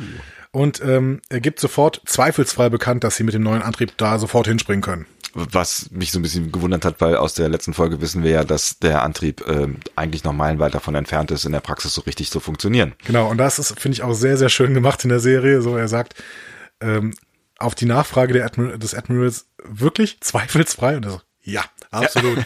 Schnitt, Stamets, nee, auf gar keinen Fall. so, okay. Ja. Ja. also sehr schön gemacht. Ne? Ähm, äh, Stamets verneint halt, dass sie so weit springen können, ist skeptisch, weil die Discovery nicht die entsprechende Rechenleistung habe. Und er wüsste auch nicht so richtig, wie die Glenn das gemacht hat. Ne? Und das ist ja offensichtlich bei der Glenn auch schiefgelaufen. Also das könnte man ja auch als Warnhinweis nehmen. Genau, also genau, die Glenn, äh, obwohl dieses Problem scheint er ja gelöst zu haben, also er weiß schon, warum das Ding sich so gedreht hat ne, und warum die Menschen dann verdreht wurden, aber er weiß halt noch nicht genau, wie man das umgehen kann. Ne? Also er hat irgendwie noch nicht diese Rechenleistung, die, die es dafür braucht und äh, Locker befiehlt ihm halt alles zu versuchen. Erstmal, Herr Stamets ist ja wohl der König von passiv-aggressivistan, oder? Also meine, meine Güte. Ja, äh, voll. er, trä er trägt ja einiges mit sich, könnte man äh, durchaus sagen. Mhm. Ähm, also er hat auf jeden Fall irgendwie keinen Bock, irgendwas zu machen, was, was Lorca ihm sagt. So, also das wird sehr deutlich. Aber ich fand, find, was mich gestört hat tatsächlich, ist dann der im Umkipper am Schluss. So dieses, ich könnte vielleicht mal versuchen, irgendwas zu tun. Das fand ich irgendwie am Ende, Ende Ja, ich, aber das habe ich so gedeutet, ich will jetzt locker loswerden. Weil er macht auch die ganze Zeit so sarkastische Witze und sowas. Und Ja klar, und er sagt ja ganz sofort am Anfang ganz strikt, nein, das funktioniert nicht und gibt Ja. mehrere Gründe an, warum das nicht funktioniert und warum das Wahnsinn ist. Und deswegen hat mich am Ende gestört, dass dann so dieses dieses äh, Scotty-Ding am Ende kam. Äh, ja, ich probiere mal was. Wie lange brauchen Sie dafür? Zwei Stunden? Okay, du hast eine halbe. So ungefähr. Weißt du, so dieses. Ja, aber es war eben nicht so ein Scotty-Ding, wo äh, Scotty, der sich immer so ein bisschen, so ein bisschen darüber aufregt, ja, was fordert ihr von mir? Und dann ähm, ist es ja aber bei Scotty ja immer dieses Ding, okay, ich brauche sechs Stunden, okay, du hast drei, ich mach's einer halben. genau. Ne? Alles klar. Ja, ja. Aber das ist es eben bei Stamets nicht. Ich finde, der will den einfach nur loswerden. Was ich super schön fand mitten im Gespräch, ist, Mhm. äh, Saru steht ja die ganze Zeit dabei und sagt im Prinzip nichts. Aber irgendwann bringt Stamets einen sarkastischen Witz und Saru lacht. Beziehungsweise lächelt so halt. Ne? Mhm. Hat es ihm gegeben. So. Spätestens da sollte klar sein, äh, was was Saru von Lorca hält. Ne? Ja, ja, aber ich meine, das ist sowieso klar. Also ich meine, die, die beiden sind auch, also Ja. Saru findet Lorca auch richtig cool. So. Ja. Best Friends Forever. Fragt man sich natürlich, äh, warum hat Lorca Saru ausgesucht als ersten Offizier, ne? Ja, wahrscheinlich, weil äh, Saru einfach gut ist. Aber wo drin? Ja. Das, das müssen wir Er hat halt diese. Ganglien, ne? Die Gefahrganglien. Also er weiß, wenn es gefährlich wird. Ja. Nein, aber er scheint ja auch ein guter Wissenschaftsoffizier zu sein. Ich ich bin mir halt, wir haben es noch nicht so richtig gesehen. Also ich finde, Saru muss noch ein paar Aufgaben bekommen, weil bis Ja. jetzt läuft er die ganze Zeit nur nebenher. Und fährt Fahrstuhl und so. Genau, aber das- Ja. Es ist halt auch noch blöd, wenn man so keine Aufgaben für jemanden hat, dann den Charakter irgendwie einschätzen. Also Stamets hat wesentlich mehr zu tun. Definitiv, ja. Gehen wir Okay. zurück äh, zu den Klingonen. Ja? Möchtest du? Ja. Wir sind wieder auf dem äh, Sarkophag-Schiff und dann kommt Kohl, der Führer des äh, höchsten Hauses, zurück. Wir erinnern uns, der war der Typ, der in der Pilotfolge ähm, oder im Prolog, in den Prolog-Folgen, ähm, derjenige war, der irgendwie nicht so geil angesprungen ist auf de Kufmas Vorschlag, die Häuser wieder zu vereinen. Mhm. Ähm, er hat sich äh, ausgeknipst bei dieser Konferenz und wollte bei diesem ganzen Quark nicht mitmachen. Ne? Genau. Aber jetzt kommt er zurück und verneigt sich und sagt, ja, der große Tekufma ist unser Gebieter. Und äh, er sagt aber dann gleichzeitig so, ja, das Sarkophagschiff soll doch bitte jetzt wieder mitkämpfen. Mhm ähm, weil das Schiff hat doch als einziger einen Tarnmodus. Da ist zuerst ein Fragezeichen über meinem Kopf entstanden und dann sind meine Gefahrganglien äh, aktiviert worden. Oha, ja. Es ist halt völlig absurd. Also ich finde halt erstens ist Tekufma tot. Ähm, das heißt, der, der Typ, vor dem er eh keinen Respekt hatte, den gibt's gar nicht mehr. Also man kann gar keinen Respekt mehr. Also das stimmt vorne und hinten nicht. So, also hatte ich so das Gefühl, das ist alles nicht echt, was was äh, was er was er da irgendwie. Und dieses Gefühl hatte Wok, glaube ich, auch sofort, ja. ehrlich gesagt. Ne? Ich glaube auch. Und ähm, ja, er glaubt ihm kein Wort, aber er wird sieht jetzt trotzdem ein, okay, offensichtlich alle sind dafür, dass ich jetzt endlich mal dieses Ding von der Shenzhou hole. Und offensichtlich alle, auch selbst die Leute, die in irgendeiner Weise Tekufma ehren, sagen, hey, jetzt mach das doch, sonst kommen ja. wir halt nicht weg hier. Ja. So, ne? Und wir haben Hunger. Genau. Ja, und äh, dementsprechend merkt man in dieser Szene, äh, Szene schon, Wok knickt ein und wird wohl das Ding holen gehen. Ja. Ja. Ich frage mich allerdings, warum man nicht irgendwen schickt, sondern immer alles selber machen muss. Erstens das und zweitens frage ich mich, warum man ähm, solche Dinge nicht beamen kann. Aber ähm, ja gut, vielleicht verschiedene Technologie oder so. Ja, ich meine, die machen da ja auch so ein bisschen hinterher noch so Krams mit dem Teil, damit man es da rausnehmen kann. Und es ist offensichtlich auch eine gefährliche Aufgabe. Was mit Sternenstaub belegt ist. Hm? Sowas in der Richtung. Die sie aber sehr gechillt machen, dann so in einem intensiven Gespräch so nebenher. Aber egal, das ist eine sind, andere Szene. Noch, genau, sind ja. wir noch nicht, aber ähm, wir sind alle aus Sternenstaub übrigens. Kann, kann jemand Das war glaube ich, ein Text von einem Clüso oder so. Nein. Ich weiß, wir sind Helden oder sowas, ne? Wie auch immer. Ähm, oh Gott, oh gehen wir nach dieser kurzen Episode auf dem Klingonenschiff wieder zurück zur Discovery. Ja. Da wird gerade ein Test am Sporenantrieb durchgeführt. Und der schlägt fehl und die Discovery verglüht fast in einem Stern. Ne? Ja, ist blöd. Dumm gelaufen. Ja, blöd, blöd, blöd zur, zum falschen Ort gesprungen und ja. äh, ja, daran merkt man nochmal, dass es halt noch nicht so richtig geil funktioniert. Sie rettet sich dann so im, im letzten Moment quasi. Genau. Aber die Trägheitssensoren äh, fallen aus und Stamets haut sich den Kopf derbe an der Konsole auf. Das ist eine sehr schöne Szene übrigens. Boing, boing, boing. genau. Ich finde das äh, ganz spannend, weil die Trägerzensoren sind ja auf den früheren Schiffen auch immer wieder ausgefallen, mhm. aber nie hat sich einer so heftig den Kopf gestoßen. Ne? Was irgendwie ganz schön ist tatsächlich, weil man da halt dann auch nochmal so ein bisschen äh, Physik sieht. Ne? Ja. Also das ist das, was halt ähm, bei Star Trek gar nicht so häufig passiert, ähm, mhm. dass man, dass man nochmal mitbekommt, das ist alles ja, sie bewegen sich in einem physikalischen Raum und da sind heftige Kräfte, die auf dieses Schiff wirken und wenn da dann die Technik nicht so richtig funktioniert, kann man diese heftigen Kräfte halt auch mal spüren. Spüren. Ja, genau. Ähm, was ich an der Szene ganz schön fand, da haben wir eben schon mal ganz kurz dran angeteasert, die Untertassensektionen drehen sich gegensätzlich, wenn der Sporenantrieb aktiviert wird. Mhm. Hast du es gesehen? Ja, habe ich gesehen. Ja. Und auch dieser, dieser, dieser äh, Effekt, wenn die äh, Discovery dann wegspringt, den finde ich auch ganz schön. Das ja. verdreht sich dann alles so irgendwie. Genau, und ja. da denkt man sofort wieder an die verdrehten Leichen auf der Glenn, ne? Stimmt, genau, ja. ja. Also nee, aber das fand tatsächlich fand ich auch schön mit diesem, mit diesen beiden Ringen, die sich dann äh, drehen, dass ähm, auch das finde ich hat wieder sowas Realistisches, wie man es halt irgendwie aus realistischeren Serien ähm, auch kennt. Ich denke direkt, direkt wieder an äh, Expans. Äh, okay weil da halt viel, finde ich, was, was Raumfahrt und äh, Weltraum angeht, viel realistisch dargestellt wird und man halt merkt, wenn so ein Raumschiff eine Kurve macht und man mhm. hat halt keine künstliche Gravitation, dann zerrt das an einem Körper und dann kann man, also muss man sich anschnallen, sonst fällt man halt überall gegen, so. Ja. Oder schlägt sich halt das Gesicht auf. Ne? ja. Ähm, Okay, aber wir werden erstmal Stamets nicht weiter verfolgen, den werden wir nachher nochmal sehen, in mhm. einer relativ ekligen Szene an der Stelle. Ähm, aber ähm, wir gehen dann nochmal ins Wissenschaftslabor und Burnham berichtet Landry gerade über eine Reaktion des Tardigrader, denn als der Sporenantrieb ähm, angestellt wurde, ähm, ist der ziemlich durchgedreht, ehrlich gesagt. Und zwar vorher. Ne? Also Genau. er, er scheint das zu spüren, dass dieser Spornantrieb aktiviert wird, äh, weil Landry sagt dann ja klar, dreht er durch, weil äh, ist ja dann auch irgendwie ganz schön anstrengend, wenn so ein Schiff irgendwo wegspringt oder so. Ähm, aber Burner macht klar, das ist vorher passiert. Also er hat da da irgendwas von mitbekommen im Vorfeld. Genau, also sie sieht irgendwie einen Zusammenhang zwischen diesen Sporen? äh, zwischen den Sporen und dem äh, diesem Bärentierchen. Ähm, ja, aber Landry sagt, ja, ist mir alles egal. Jetzt, Bla, bla, jetzt bla. guck mal lieber, wie du Ja. das Ding provozierst, damit das mal wirklich als Waffe benutzbar ist. Ja, genau so. Und du denkst so, boah, ja, okay. Das Übliche halt, ne? Genau. Ja, also bleib, beide bleiben in ihren Rollen und äh, ich ja hätte mich dann an der Stelle auch gefreut, wenn Landry zumindest ein bisschen Interesse, aber naja, gut, ich, sie, sie bleibt halt konsequent und ähm, Ja, genau. Punkt. In der nächsten Szene sehen wir dann wieder Stamets bei dem äh, neu eingeführten Dr. Kalber. Ja. Und der äh, heilt seine diversen Schädelbrüche, also die Nase ist schon ordentlich verformt. Ne? Ja, aber das, das geht wie früher auch, ne? Man hält irgendein Gerät äh, über die Stelle und es macht flup, flup, flup, flup und alles ist wieder gut. Ja, aber jetzt wird's richtig gezeigt. ne? Also jetzt haben wir plötzlich die Computereffekte, dass das ge gezeigt wird, wie das schnell sich wieder in Genau. Fassung dreht. Also richtig gut. Also die Nase sah wirklich brutal schief, verbogen, blau Ja. Aus. Und dann hinterher wieder ganz hübsch.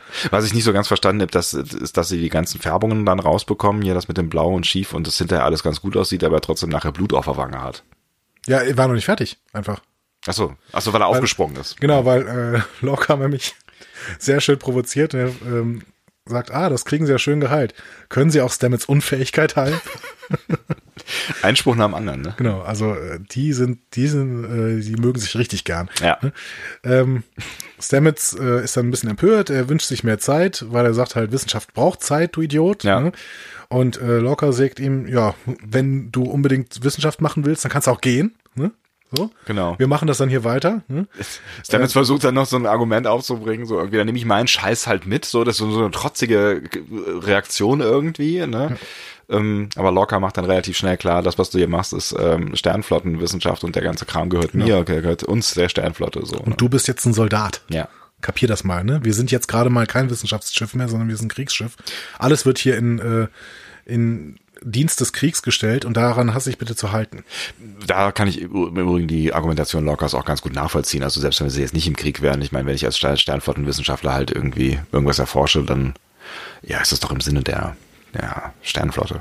Ja, aber wir merken schon, dass ähm, Lorca, ja, der merkt halt, okay, ich muss jetzt mal was tun, ich muss mal den Ernst der Lage meiner Crew klar machen, weil wenn die weiterdenken, ja, wir sind hier so ein bisschen auf der Mission und was auch immer, ne, dann wird das nicht so richtig was. Und dann macht er einen relativ guten Move, weil wir merken ja, er ist Kriegstaktiker.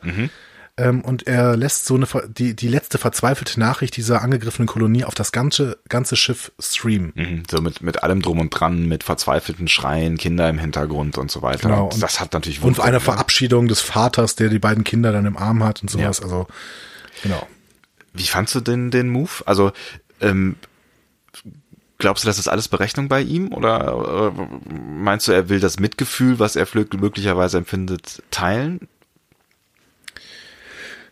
Ähm, nein, er will die Crew hinter sich bringen und er will die Crew dazu animieren, zu bemerken, okay, wir müssen jetzt hier helfen. Das, Das ist also alles nur Mittel zum Zweck. Also das ist für ihn eine kleine, kleine Show, die er da abspielt. ja, weil, weil, ähm, weil er von Anfang an sagte, okay, wenn wir hier den Angriff führen können, dann müssen wir es auch tun. So. Das heißt, es geht ihm in, in dem Fall auch nicht darum, diese Menschen zu retten, sondern Krieg gegen die Klingonen zu führen.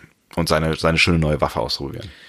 Ich würde ihn nicht total, also da gehe ich vielleicht ein bisschen von äh, hinter das zurück, was ich in der letzten Folge gesagt habe. Ich würde ihn nicht total unmenschlich ansehen, aber er ist halt sich, er ist halt ganz klar dieser Verteidigung der Sternenflotte vor äußeren Mächten irgendwie verschrieben und dementsprechend ähm, handelt er perfekt danach. Also ja.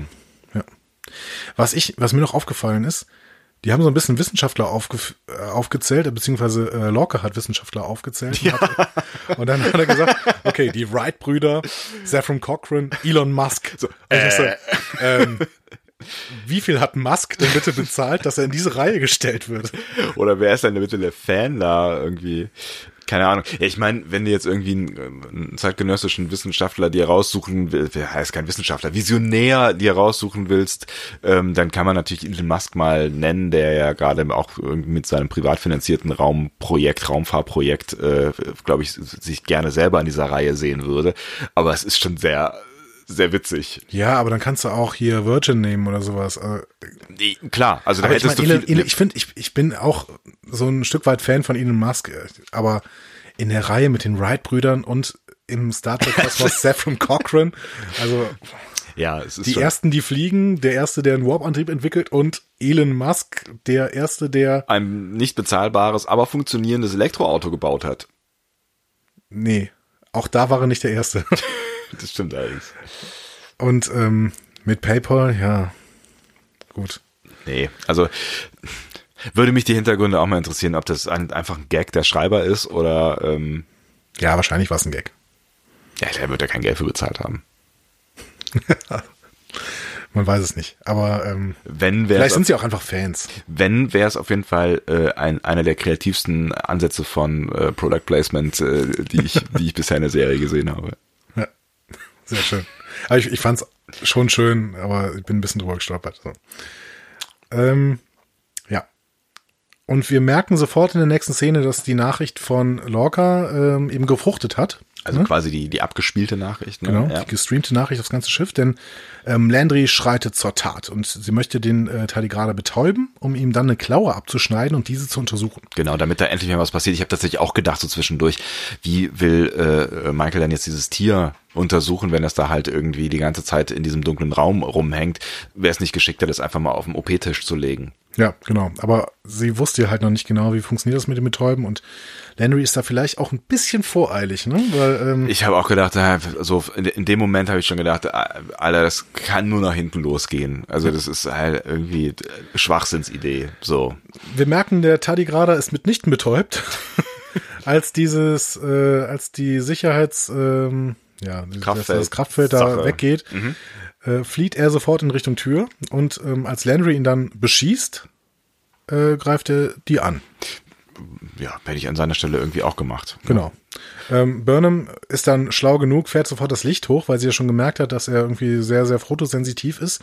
Und ähm, er flüchtet dann wieder in seine Zelle und Burnham macht das Kraftfeld wieder an. Genau, weil es da halt dunkel ist, ne? Genau. Ähm, und beamt mit Landry zur Krankenstation. Aber erstmal vielleicht diese Szene. Ich habe nur gedacht, wow, wow. Also wie dumm, Ja. wie dumm kann man sein? Ganz im Ernst.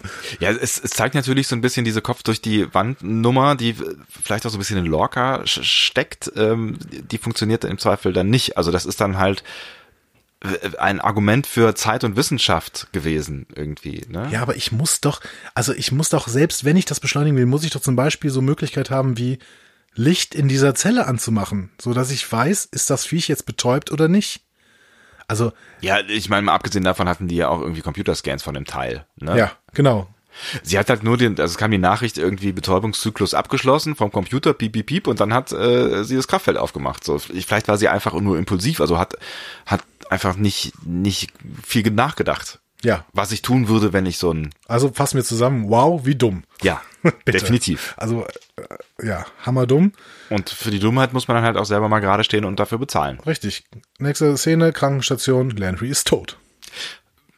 War auf jeden Fall ein Moment, wo ich gedacht habe, so, okay, ihr macht weiter so, ja. Ja, also, wenn in dem Tempo Crewmitglieder sterben, müssen wir, äh, dann haben wir doch eine Anthology-Serie, ne? Ist nämlich am Ende der ersten Staffel sind alle tot. Ja.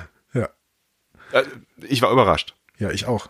Und äh, ich, also ich fand ich fand's richtig gut an der Stelle, weil es mich so krass überrascht hat, weil ich auch gedacht habe, äh, Kann nicht Wow, sein, ja. ne?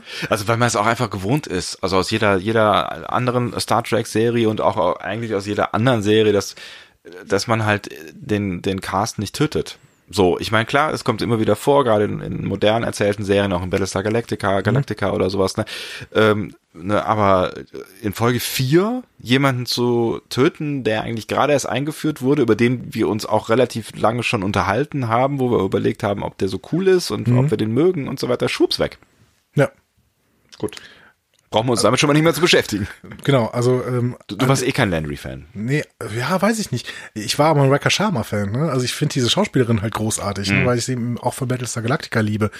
Ähm, schade. Also, aber gleichzeitig cool. Also, weil das hat mich wirklich kalt erwischt. Das habe ich null mitgerechnet, dass das passiert. Vor allen Dingen, weil sie ja auch Schauspieler umbringen, also nicht Schauspieler umbringen, sondern Figuren umbringen, die von Schauspielern gespielt werden, die durchaus Namen haben. Ne? Ja, also eben. jetzt zum zweiten Mal im Also Prinzip. gut, ne? bei, bei Michelle Yeoh kann man vielleicht noch, da habe ich mich auch ähm, nachher noch gelesen, vielleicht sind das sogar, ist das sogar ein nachproduzierter Prolog, den es eigentlich nicht gegeben hat und vielleicht war es von Anfang an eigentlich so, dass wir das alles im Unklaren la- haben wollten und ne? Weil es äh, ursprünglich 13 Folgen waren, glaube Genau. ich, ne? und dann ähm, sind es ja 15 jetzt geworden, aber man weiß nicht genau, ob die die ersten beiden zuletzt produziert worden sind. Ne? Genau. Ja. Also ja, man weiß schon, dass jetzt gerade noch, glaube ich, das Ende der ersten Staffel gedreht wird oder Mhm. gerade gedreht wurde. Aber ähm, es kann schon sein, dass die zumindest auch im Writing nachher dazugekommen sind. Ne? Ja. Aber ähm, vielleicht war Michelle Yeoh dann wirklich so ein, äh, ja, so ein ein Booster-Schauspieler, weil sie ja wirklich die bekannteste von allen ist. Ja. Ähm, vielleicht noch mit, mit Jason Isaacs. Aber ähm, ja, also Rekha Sharma hat auf jeden Fall einen Namen in Ja. der Serienwelt und gerade in der Science-Fiction-Serienwelt. Und ja, Ich hat fand's auch man, hat irgendwie, man, hat man umgebracht. genau, ich fand's, ich fand's schon irgendwie schade, aber ich fand's auch, fand's auch cool, weil ähm, dir das natürlich so ein bisschen das Gefühl von Sicherheit nimmt. Ja, ne? eben. Und das, das macht natürlich spannender. Also Das ist ja das, was alle Writer wollen ne, Ja. von der Serie. Die, die, deswegen machen sie es ja. Ne? So, ab jetzt, okay, keiner dieser Crewmitglieder ist sicher. Wir haben, wir haben diese Abstimmung ja auf Twitter gemacht, ne? Und da waren die vier Crewmitglieder, habe ich da aufgeführt, denen ich denke, okay, das sind jetzt die sicheren neben Burnham und Isaacs, äh, äh neben Burnham und Lorca, ne? ähm, nämlich äh, Saru, Landry, Tilly und Stamets. So. Und you never know. You never know. Und dafür haben wir natürlich einen neuen mit dem Dr. Kalber. Aber ähm, Naja gut, der ist mir jetzt auch nicht weiter, weiter in Erinnerung geblieben. ja, ehrlich bis jetzt noch nicht, bisher, ne? Aber das Also- äh, wird wahrscheinlich noch kommen. Ne? Ja, Aber man hat ja eh so ein paar mehr Leute gesehen, ne? Auf den verschiedenen Brückenübungen und dann jetzt gleich auch später noch in der einen oder anderen Szene sieht man ja so ein paar Leute auf der Brücke, die immer wieder auftauchen, aber die sieht man halt nur und die tauchen immer mal wieder auf. genau. Es ist noch nicht so viel mit passiert. Ja, wie diese eine, die jetzt dieses Metallstück an der Seite hat, die auch vorher auf der Discovery war. Genau. genau. Ja. Ja, fand ich ziemlich krass. Äh, Locker ähm, ist auch relativ beeindruckt, ist aber eigentlich nur noch nur noch entschlossener ähm, Ja. und will, also befiehlt Burnham jetzt, macht das Ding jetzt nützlich, so, dass der toten Sinn gehabt haben soll. Punkt. Punkt. Ne? Also relativ deutlich. Ja. Szenenwechsel Wir gehen auf die Shenzhou. auf die ziemlich zerstörte, schöne, schöne Aufnahme finde ich wieder. Ja. Ähm, man, man, man sieht Wok quasi an der Decke der Brücke entlang laufen, äh, einer völlig zerstörten Brücke und ähm, ja sieht so im Hintergrund quasi guckt in, ins All hinein und wo hat ganz viele Trümmer, also wirklich eine toll toll gemachte Szene, Ja. hat mir sehr gut gefallen. Er findet dann auch so ein kleines Pad, das irgendwie die, ähm, ja, die Besatzung ähm, oder so eine, so eine Passagierliste quasi beinhaltet. Und äh, da werden dann auch Georgie und Burnham als allererste aufgezeigt, weil es eben das, die beiden Führungspersonen auf der Shenzhou waren. Ähm, also nochmal ein kleiner Callback eben ähm, an die ersten beiden Folgen. Ja. Und ähm, er findet aber sonst nichts. Aber Lorel findet dafür den ähm, Delizium-Prozessor. Und da hast du eben schon gesagt, das ist ein bisschen schwierig, den rauszuholen, weil da ist hoch, hochexplosiver Sternenstaub äh, rundherum.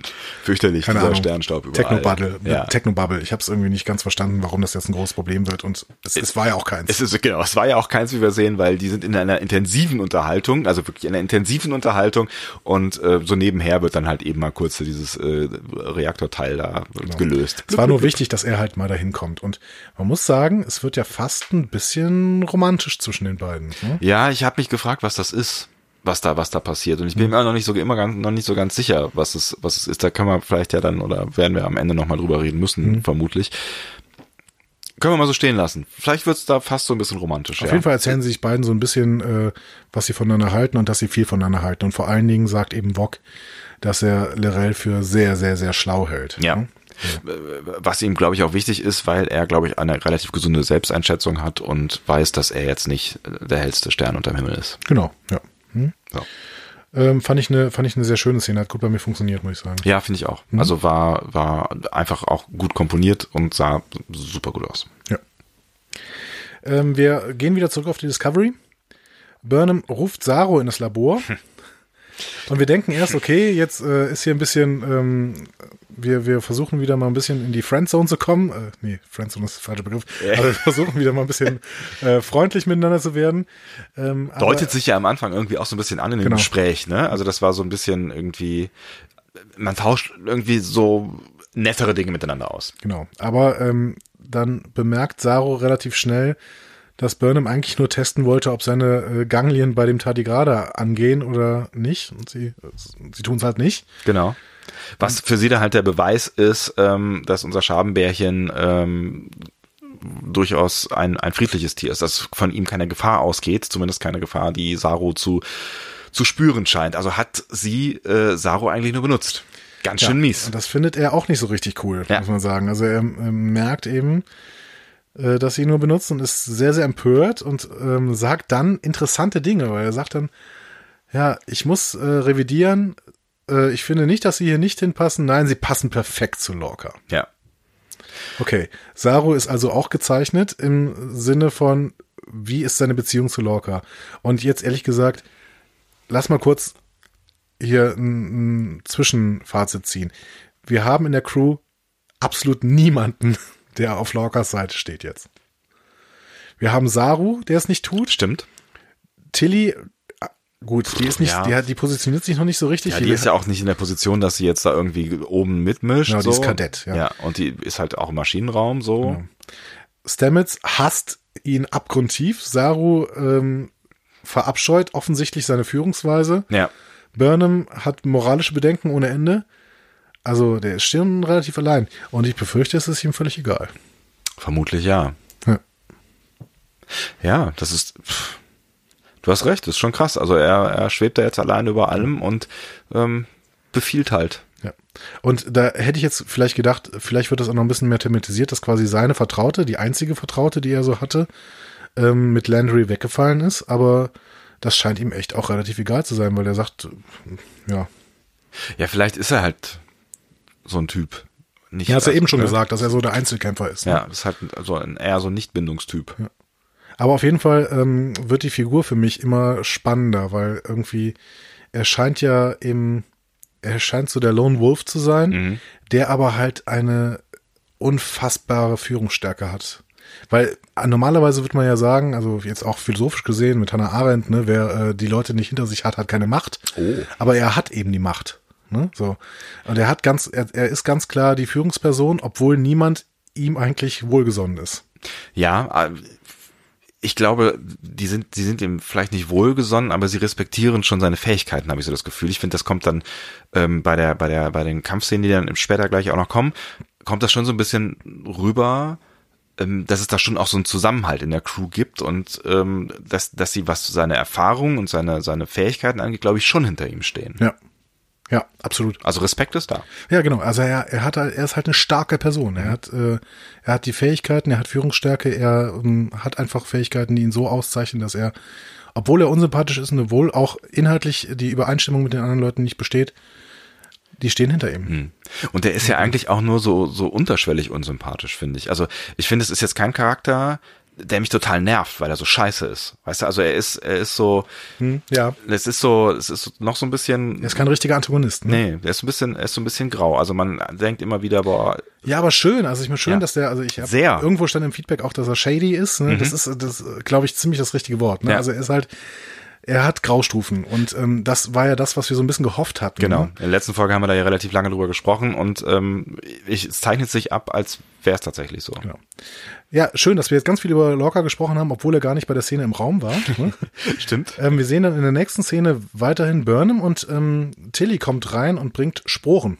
Ne? Und sagt auch, ja, ähm, wenn äh, Lorca das mitkriegen würde, würde er mich äh, äh, töten lassen oder so. Ja, ne? genau äh, ich weiß nicht, wie ernst ja. sie das meint, aber schon äh, auch, dass sie zumindest extremen Respekt äh, vor ihm hat, aber Tilly hat halt auch natürlich zur Zeit noch ähm, in ihrer Position auch als Kadett vor jedem erstmal Respekt, weil die sind ja auch alle ranghöher. Und ähm, Burnham gibt dem Tardigrada die Sporen zu fressen und übrigens äh, der einzige der nicht ran, ranghöher ist ist Michael Burnham und da Stimmt, äh, äh, Stimmt richtig. mit mit mit ihr kooperiert sie was irgendwie ganz lustig ist ne also ja, ähm, ja Also ich meine, sie, sie, sie begründet es auch, ne, so von wegen im Dienste Wissenschaft, bla bla bla und so, aber ähm, ist eigentlich eine ganz lustige äh, Koinzidenz. Ja, richtig. Ist mir auch gar nicht so aufgefallen, dass natürlich eigentlich Tilly sogar ein bisschen äh, über ihr steht. Ja. Ne? Weil sie zumindest irgendeinen Rang hat. Ne? Aber ähm, Burnham freundet Ja. sich auf jeden Fall auch mit dem Tardigrada jetzt an, so ein bisschen. Ne? Fand ich, fand ich äh, tatsächlich so eine Szene, wo ich auch gedacht habe, Leute, hoffentlich geht es gut. Ich meine, wenn es einmal nicht gut gegangen ist, dann ähm, ist die Wahrscheinlichkeit hoch. Sie war ja auch so angelegt, die Szene, dass das jetzt funktioniert. Ne? Aber äh, da, Ja, auch da habe ich mich halt gefragt, warum man das Ding nicht in diese Zelle beamen kann. ja, genau. Also Aber man kann nicht durch Kraftfelder beamen, ne? Stimmt, da da war irgendwie sowas. Ja, aber auch da hätte man das Teil ja auch irgendwie mal kurz reinstellen können und das Ding wieder zumachen können. Aber sie bleibt ja da sitzen und äh, guckt sich an, wie dieses äh, Teil die Sporen aufsaugt und lässt sich noch freundlich betatschen. betat- Genau, also der hat ne? sogar mit seinem, mit seinem Rüsselding da Ja. irgendwie die Uniform so ein bisschen, Genau, hat so, ein, so eine so eine Ganglie äh, freundlich äh, auf die Schulter gelegt. ja. Ja. Funktioniert auf jeden Fall. Ist äh, nicht böse. Was ich an der Stelle aber auch gedacht habe, okay, dass Burnham das macht, ist, äh, Burnham ist halt auch mutig, weil sie so äh, interessiert an Wissenschaft ist und sowas. Das haben wir ja auch im Prolog gesehen. Aber Tilly ist auch mutiger als gedacht, ne? Weil die bleibt ja auch stehen. Das stimmt. Also ähm, ich glaube, Byrne glaubt halt vor allem an sich selber und ihre Theorie. Und Ja. weil sie davon überzeugt ist, dass dieses Wesen friedlich ist, ähm, hat sie so viel Selbstbewusstsein. Dass Tilly da jetzt so stehen bleibt, ähm, ja, entweder vertraut sie Burnham so sehr. Ja, mir hat Tilly auch richtig gut gefallen in dieser Szene. Also Ja. das, die, die war wirklich, die ist schlau, viel schlauer als man, also als ich zumindest in der ersten Szene gedacht habe in, in der letzten Folge, als sie so äh, unfassbar nervig rumgelabert hat. Und ähm, jetzt merkt man, okay, die, wenn sie mal ein bisschen weniger redet, kommt plötzlich durch, wie schlau die eigentlich ist. Stimmt allerdings. Ähm, wir werden in der nächsten Szene aber auch sehen, dass nicht alle so mutig sind wie Tilly, ne? weil ähm, in der nächsten Szene berichtet Burnham Stamets von der Theorie, dass dieser Tardigrada wegen seiner Gier nach Sporen durch das Sporennetzwerk navigieren könne. Ähm, und das gelingt der Discovery ja gerade nicht und das ist ja gerade das Problem. Ne? Und damit sagt sie quasi, okay, vielleicht ist das der Supercomputer, den du die ganze Zeit suchst. Ja, wir erinnern uns, es geht um äh, noch eine Vorrichtung, die auch von der Gern rüber gebeamt wurde und wo irgendwie ein Supercomputer fehlt. Äh, also so war zumindest Stamets Theorie. Ja, und jetzt äh, fügt sich möglicherweise eins zum anderen. Genau. Stamets ist erstmal ein bisschen äh, angenervt, habe ich das Gefühl. Ja, Aber ähm, sie, ähm, er lässt sich dann auf diesen Test ein und zum, sie beamen das Wesen dann in das Arboretum unten, wo die ganzen Sporen äh, gezüchtet werden. ja. Und da geht es dann sofort so eine Art Symbiose mit den Pilzen ein. Tanzt da so hübsch durch den Raum. Genau. Und äh, das Herz des äh, Astromykologen Stamets blüht so ein bisschen auf, habe ich das Gefühl. Er ist aber trotzdem natürlich, bevor sie das Ding dahin beamen, auch noch äh, sehr argwöhnisch und ähm, steht auch mit Phaser. So, hm? Genau, also nicht, nicht wegen äh, Michael, sondern wegen dem Ding. Genau. Also Burnham sagt ihm dann auch irgendwie, Ja. Lass ruhig. der Phaser ist eher kontraproduktiv. Ja. Und er sagt, ja, aber ist mein Placebo so. Ja, genau. Schön, schöner Satz auch. Aber man merkt, okay, ähm, der lässt sich schon auf solche Sachen ein, aber ist, ist jetzt auch nicht der mutigste an der Stelle. Muss aber ja auch nicht sein. Aber ist schön, ich fand ich irgendwie, da treffen sich ja zwei Wissenschaftler so, Ja, ne? genau. Und ähm, beide sind neugierig und wollen irgendwie was, was herausfinden. Genau, und das war ne? auch das Feeling, was da irgendwie in dieser ganzen Szene verbreitet worden sind. Beide waren auch relativ fasziniert davon, was da gerade passiert. Ne? Ja. Und ähm, wir, wir sehen auf jeden Fall, wir kapieren jetzt langsam, wie dieses Bärenwesen funktioniert. Ja. Da. Hm? Da müssen wir gleich noch drüber reden, über diese, diese Genese dieses Bärenwesens, finde ich. Ähm, weil es geht, es geht ja dann äh, quasi äh, noch weiter, ne? nachdem diese Erkenntnis da ist, überlegen sie halt, wie sie das jetzt für sich einsetzen können. Ne? Ja, genau. Aber ähm, kommen da relativ schnell auch auf eine Idee, eben, dass sie, dass wohl dieses Wesen Wege durch das Sporennetzwerk finden kann. Was eine, eine spannende Theorie ist. Ne? Ja. Also ich muss sagen, ich bin biologisch überhaupt nicht bewandert, ob das jetzt irgendwie, ob das eine Interaktion auf mikrobiologischer Ebene zwischen verschiedenen Tieren gibt, die dann auch Wege. Ich meine, es, es gibt doch offensichtlich auch so, ähm, im, dass Fischschwärme bestimmten Strömungen folgen oder sowas, ne? Entschuldigung, wir haben hier gerade einen Katzenangriff an die Tür. Ich bin ich, ich, äh, kurz irritiert, aber gut. Solange es nur eine Katze ist, ist alles gut. Es ist Wo kein Schabenbär. Über, über Schabenbär, Wesengeschichten reden. Ha. Ähm, hattest du eine Frage gestellt? Ich habe gesagt, dass ich auf biologischer Ebene nicht so ähm, die Ahnung habe, Ja, ob das es irgendwelche richtig. Interaktionen zwischen Tieren gibt oder so. Ne? Ja, das weiß ich auch nicht. Also, ähm, pff, mein Gott, mag's ja geben, aber ähm, ja, so dieses ganze Konstrukt, dass dieses Wesen dann quasi die Navigation des halben Weltraums. Wir greifen so ein bisschen vor auf die nächste Szene, die noch gar nicht da ist, ne? Aber ähm, also ich bin da noch, also ich, ich bin noch nicht überzeugt von diesem Konstrukt, ehrlich gesagt. Kann mir aber gut vorstellen, dass wir es einfach kaufen müssen. Ja, ich, kann- ja, ich glaube es ist ja auch irgendwie erklärt worden und dementsprechend müssen wir vielleicht einfach sagen, okay, das ist jetzt eine äh, Technologie, die uns noch nicht so äh, sinnvoll erscheint, aber vielleicht ist das ja auch einfach Zukunft. Lass uns noch mal kurz zu den äh, bodenständigen Klingonen zurückgehen. Ja, Gott Ähm, sei Dank. Auf dem Sarkophagschiff ähm, finden Mechlerell und Wok ein ähm, Gastmahl vor, will ich es mal nennen. Hm? ähm, Colin hat nämlich feiert eine Party. Endlich, weißt du, endlich machen die Klingonen mal das, was die Klingonen normalerweise machen. Sie stehen rum, fressen und äh, haben Saufen, Spaß. Blut, saufen Blutwein, Ja, genau, wie du es genau. eben gesagt hattest. Genau. Ähm, genau, und Cole sagt, ja, Wok, siehst du, bist mal kurz weg. Ich weiß, wie man eine Crew hinter sich bringt. Ne? Gib ihnen einfach zu essen. So, ja.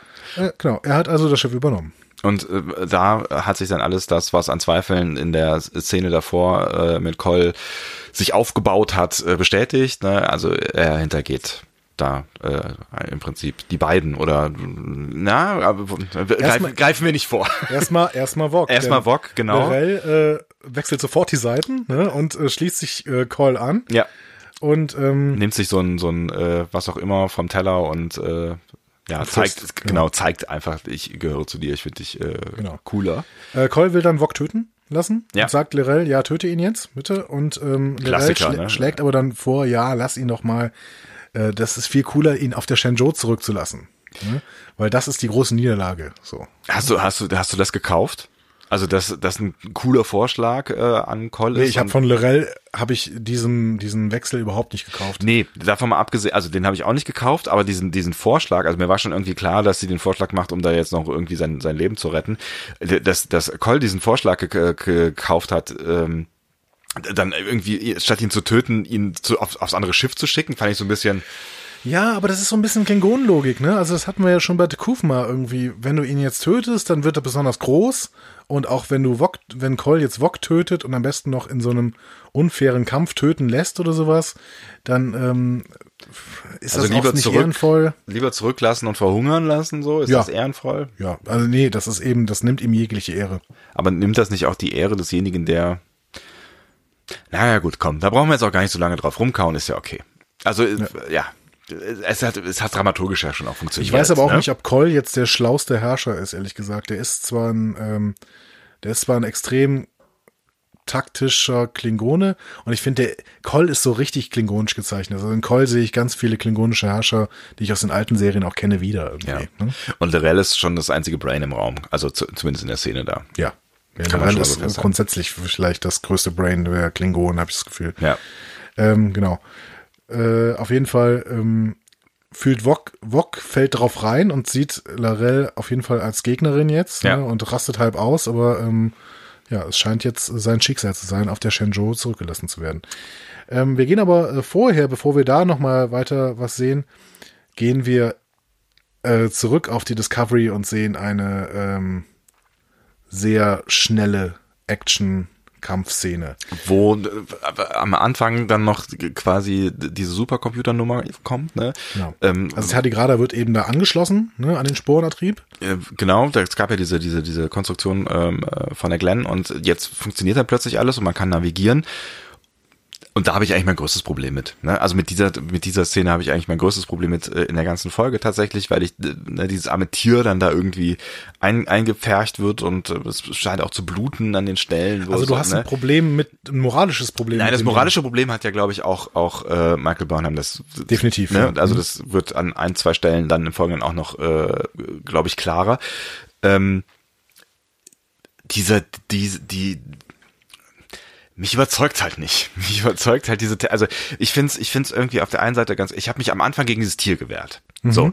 Und fand es irgendwie blöd, dass dieses Tier da ist. Es ist irgendwie so unstar Trek, habe ich gesagt. Oder habe ich so gedacht. So.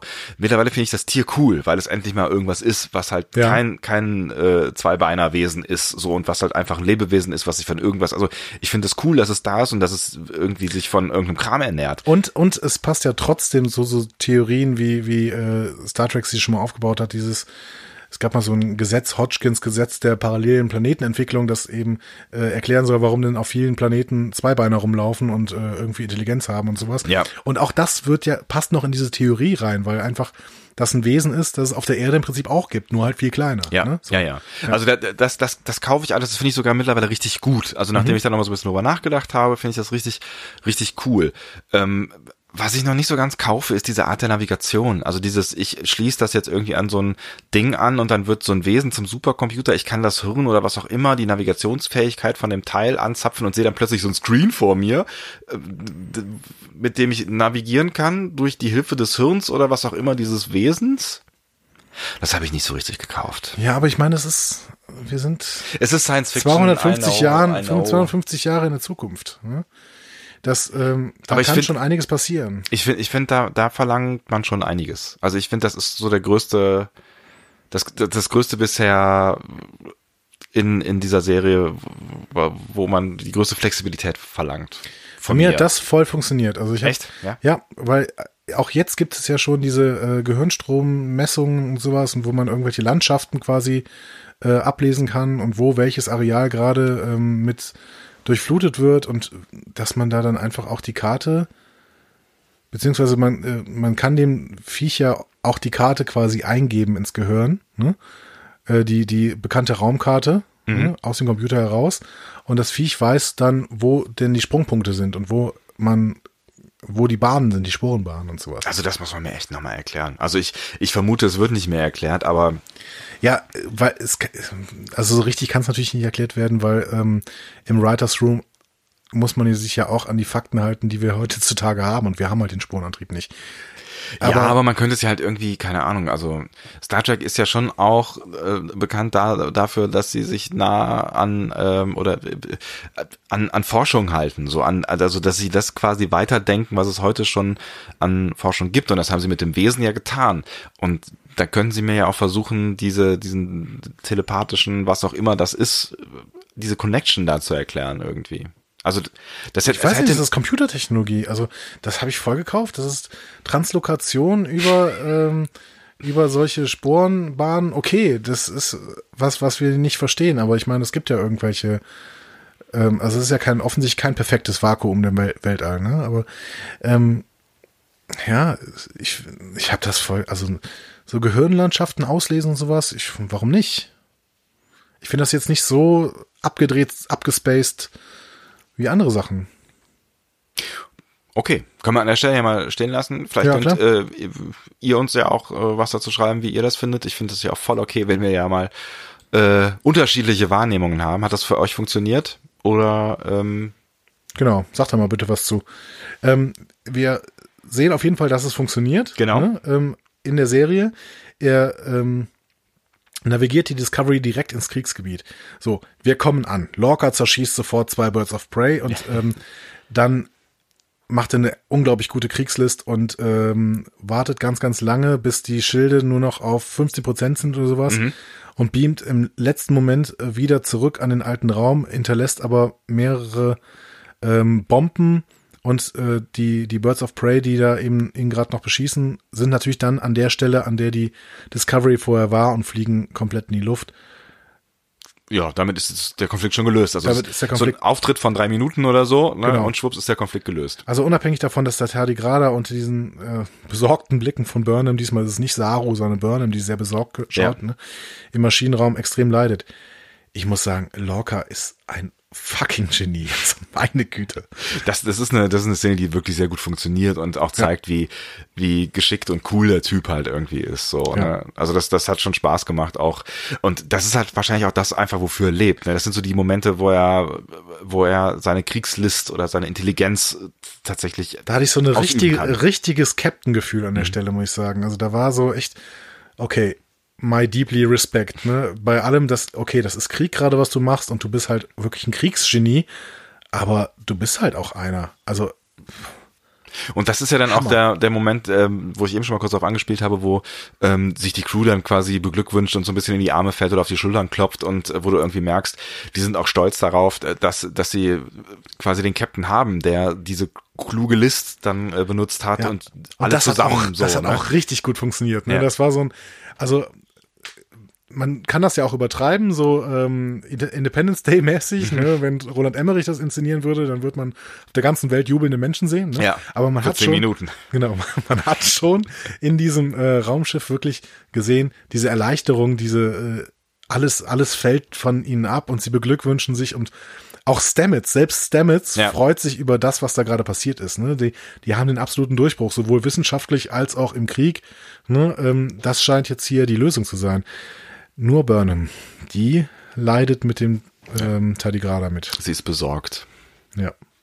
Ja, sie ist wirklich traurig auch. Also Ja, ne? ich meine, der sieht ja auch echt nicht geil aus. Also der ist da so eingeklemmt in dieser Maschine und man sieht halt einfach, äh, der ist verletzt da durch Mhm. diese Maschine und er leidet da, da drunter. Es ist halt keine, keine geile Nummer für das Ding. Ja. Also, wir haben eine super Stimmung auf der Discovery, außer Burnham und dem Tardigrada. Ja, Und ähm, wie gesagt, ich finde, diese Szene war für mich schon das Highlight der Folge, war wahrscheinlich auch das teuerste in der Folge, aber das war wirklich, ähm, hat extremst gut funktioniert in allen Belangen. ja, Ähm, und schön ist dann aber auch der Kontrast, wenn wir in die nächste Szene reingehen und Wok alleine bisschen verzweifelt auf der Shenzhou stehen, Ja. steht. auch wieder schön äh, diesen, diesen Blick ins All hinaus, in das Trümmerfeld und ähm, Und er flucht und flucht und flucht und dann springt auch noch sein Schiff weg. ja, dumm und, gelaufen. Ähm, ja. Genau.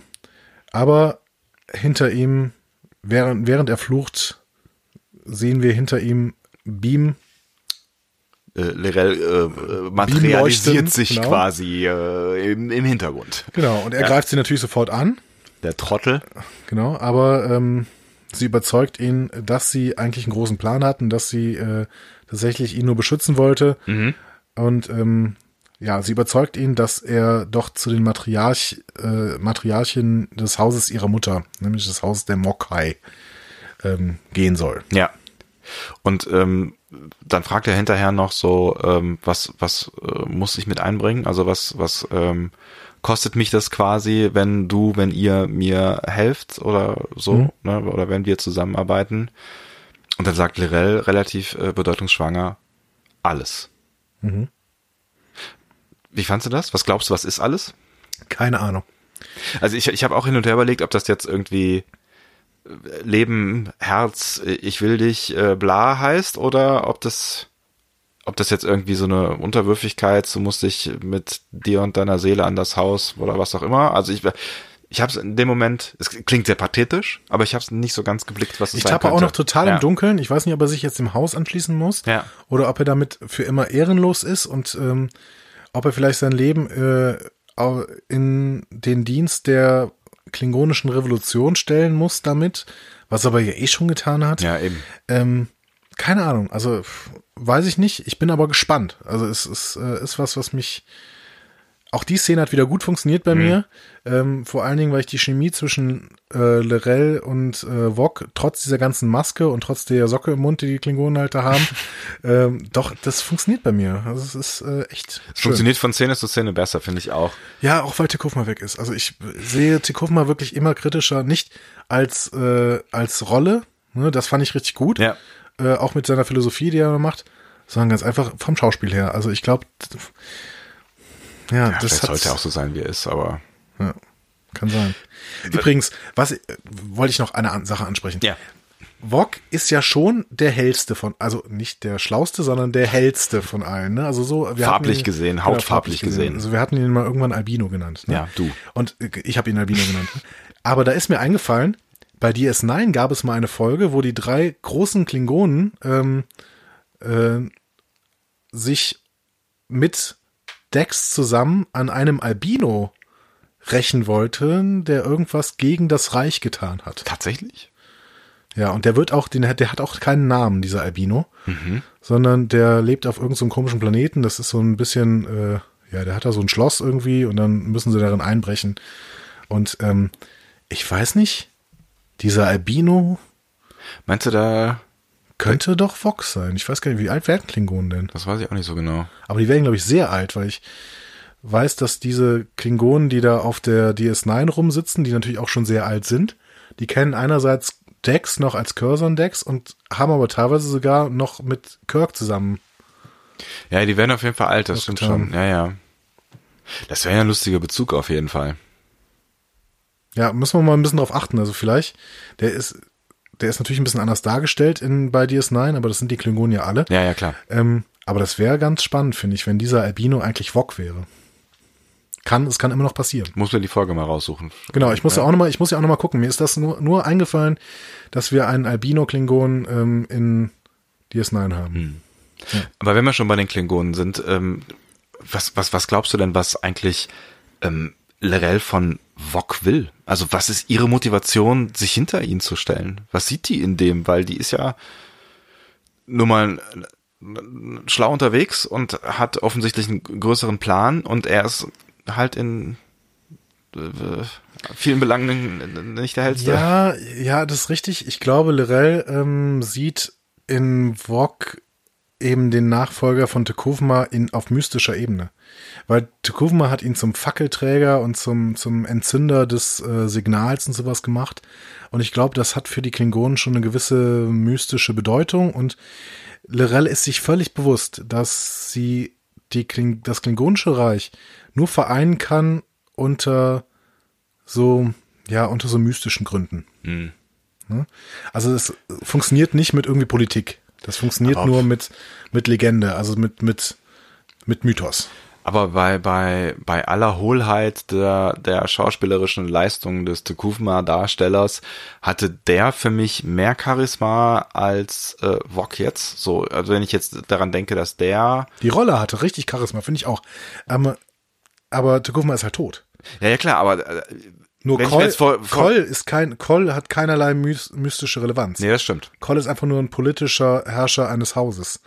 Ich kann mir halt, halt Vok noch nicht so richtig vorstellen als, als Herrscher oder als, als Führungspersönlichkeit, aber never Ja, aber wir, auch da wieder, ich muss jetzt mal wieder auf DS9 zurückgehen. Ja. Wir haben bei DS9 gemerkt, dass nicht alle Figuren, die irgendwie eine mystische Überladung bekommen, auch wirklich dieser gerecht werden können. Also wir hatten da zum Beispiel diesen, äh, diesen äh, Bajoraner äh, mystischen Fürsten, der in irgendeiner Weise dann auch die Rolle spielen musste, der irgendwann mal wiedergefunden wurde. Shakar oder so, glaube ich. ah ja, ja, ja, ja, genau. War das Shakar? Weiß ich nicht mehr genau. Der, hat- der hatte doch auch was mit Kira. Ja, wie, wie auch immer. Auf Ja. jeden Fall haben wir da auch öfter gehabt, okay, du hast eine Rolle, oder auch bei Cisco selbst als Abgesandter. Mhm. Ne? Du hast, kriegst eine mystische Rolle und der wirst du eigentlich nicht gerecht, gerecht, aber es ist auch völlig egal, ob du der gerecht wirst, weil du hast sie trotzdem. Ne? Ja, wobei das Oder bei DS9 kam auch Kalis zum Beispiel zurück und konnte auch das nicht so richtig. Stimmt. Ne? Ja, ja, hatte da auch keinen, also nicht so richtig Bock drauf, war ein bisschen überfordert damit. Hm. Aber ta- tatsächlich ist ja sein Schiff, also äh, Vox äh, Schiff, äh, hat sich ja erstmal doch relativ fix gegen ihn gestellt, nachdem einer kam und hat gesagt, hier äh, gibt's was zu essen. Ja, so. die hat noch Hunger. Meinst du, das ist alles? Also da ist seine mystische Kraft ja jetzt nicht so weit gewesen. Also da war ein Schnitzel interessanter als seine mystische Kraft. Ja, aber die ganzen, ähm, die ganzen Herrscher äh, außer Koll haben sich auch nach Tekufmas Tod noch ähm, zu Wok bekannt, oder? Oder haben sie es nicht? Ich weiß es nicht mehr. Ich weiß gar nicht mehr so genau. Auf jeden Fall wollten sie, glaube ich, diese, diese Revolutionsnummer weiter Und auch. Koll ne? hat ja gemerkt, als er auf das Schiff gekommen ist, hat er so gesagt, ja, wir leben jetzt unter Tekufmas Leitspruch, wir bleiben Klingonen. Und alle so, ja, wir bleiben Klingonen. Ne? äh, ja, aber auch die Nummer hat ja halt so lange gehalten, bis ein Schnitzel auf dem Tisch stand. ja, die hatten halt Hunger. Ich werde auch unruhig, wenn ich Hunger habe. Ja, mein Gott. Wenn man so sechs Monate lang nichts gegessen hat. Naja, müssen wir auf jeden Fall weiter beobachten. Ich finde, finde, das ist eine ganz spannende Entwicklung ähm, in, in mehrere Richtungen, weil man ja auch sieht, dass die Klingonen sich da alles andere als einig sind und dass dieser, dieser Krieg gegen die Klingonen kein Krieg gegen die Klingonen ist, sondern gegen irgendwas, was sich da gerade noch bildet. Also irgendwie ne, scheinen da jetzt auch noch neue Allianzen ge geformt zu werden und Ja. ähm, bin sehr gespannt, was wir davon noch mitbekommen und würde da gerne auf jeden Fall mehr von sehen. Ja, ich auch, genau. Bringen gehen wir noch noch diese mal- Serie zu Ende. Genau, wir gehen nochmal ähm, auf die Discovery für zwei Szenen und äh, zwar bringt Burnham erstmal dem Tardigrada neue Sporen. Genau, der ist so ein bisschen, bisschen durch oder das ist so ein bisschen durch. Ja, ne? aber extrem, ne? Ja. Also der, der hängt da irgendwie rum. In der Ecke. Ja, wie so ein angeschossenes Reh halt. Ne? Also pff, Also ist es scheinbar eine, eine anstrengende, schmerzhafte Geschichte und ähm, man merkt, dass Burnham mit ihm fühlt, weil sie halt auch merkt, dass dieses Ding halt ein fühlendes Lebewesen ist. So. sie entschuldigt sich auch richtig. Ne? Sie entschuldigt sich und das scheint dieses Lebewesen auch offensichtlich zu verstehen, weil ähm, meine Reaktion, wenn, wenn ich an äh, seiner Stelle gewesen wäre, ist, äh, wenn mir da wieder so ein blauer Uniform-Idiot äh, über den Weg läuft, den hätte ich erstmal irgendwie gegen die Wand getitscht. Weil die waren ja gerade jetzt nicht so richtig geil zu ihm. Ja, ist richtig. Aber Burnham ja schon und er hat sich mit Burnham angefreundet. Also er merkt, glaube ich, schon, dass Burnham eine besondere Beziehung zu diesem Wesen hat. Und das Wesen scheint ja auch intelligent zu sein, ne? Ja. Weil ich meine, ansonsten könnte es ja auch diese Spurennetzwerke nicht alle durch, Ja, wo, durchblicken. wobei, das kann natürlich auch irgendwie alles, kannst du dann mit, Instinkt, du? Ja, mit so einer Instinktnummer erklären, ne? Ja, kann sein. Aber vielleicht reicht der Instinkt ja auch irgendwie aus, um zu differenzieren zwischen äh, der Typ, äh, der mir Sporen bringt, ist cool und die anderen sind doof oder was auch Ja, ja, immer. irgendwie so.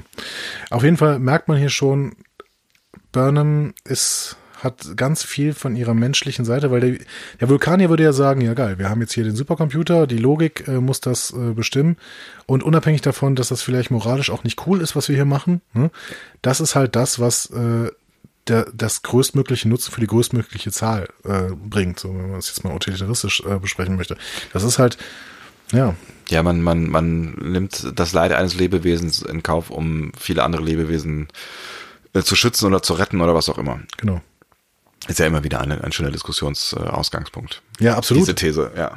Absolut. Und äh, das ist, ja, also Spocks Philosophie ist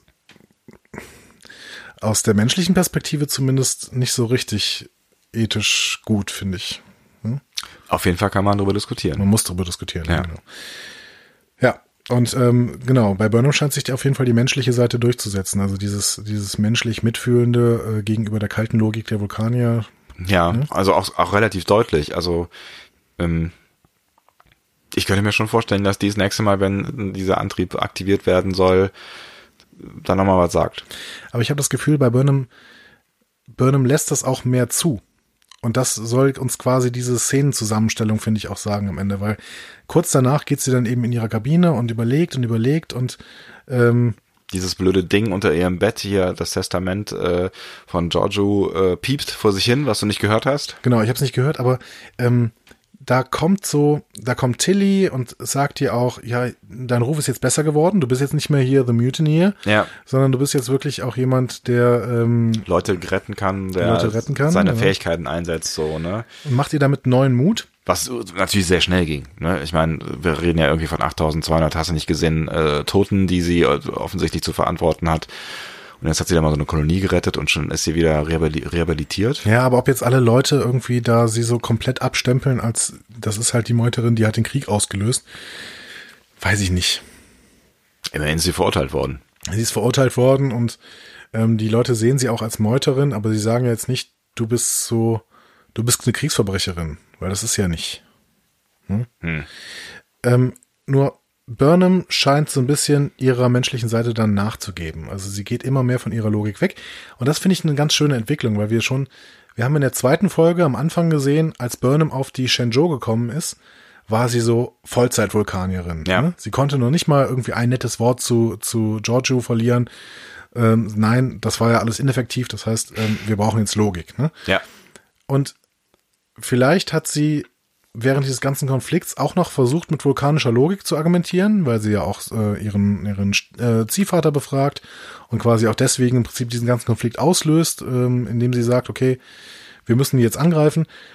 Ähm, und jetzt gibt sie ihrer menschlichen Seite vollkommen nach und sagt, okay, ich habe Mitleid mit diesem Viech und ich lasse jetzt auch meine Gefühle für Captain Giorgio zu Mhm. und mache dieses Testament auf, ne? Und nimm das Testament, nimm den letzten Willen an. Macht sie dann auch, ne? Macht sie dann auch und äh, Giorgio hinterlässt ihr ihr Teleskop. Richtig. Gibt noch eine kurze, kurze Statement. Also offensichtlich hat Giorgio das äh, aufgenommen, wahrscheinlich auch logischerweise, ähm, bevor äh, es diesen, diesen Konflikt zwischen den beiden gab, ähm, weil sie noch viele warme Worte für sie findet Ja, und genau. ihre äh, quasi fast mütterliche Beziehung nochmal unterstreicht. So, Definitiv. Ne? Ja, oder m- mütterlich oder schwesterlich sogar. Ne? Oder schwesterlich sogar, ja. Ähm, erstmal Schöne Szene, ja. Finde ich auch richtig schöne Szene, aber ehrlich gesagt, ähm, ich habe ein bisschen mit was Coolerem gerechnet, was da drin ist. Also das, Das blöde, Teleskop, das blöde Teleskop meinst du?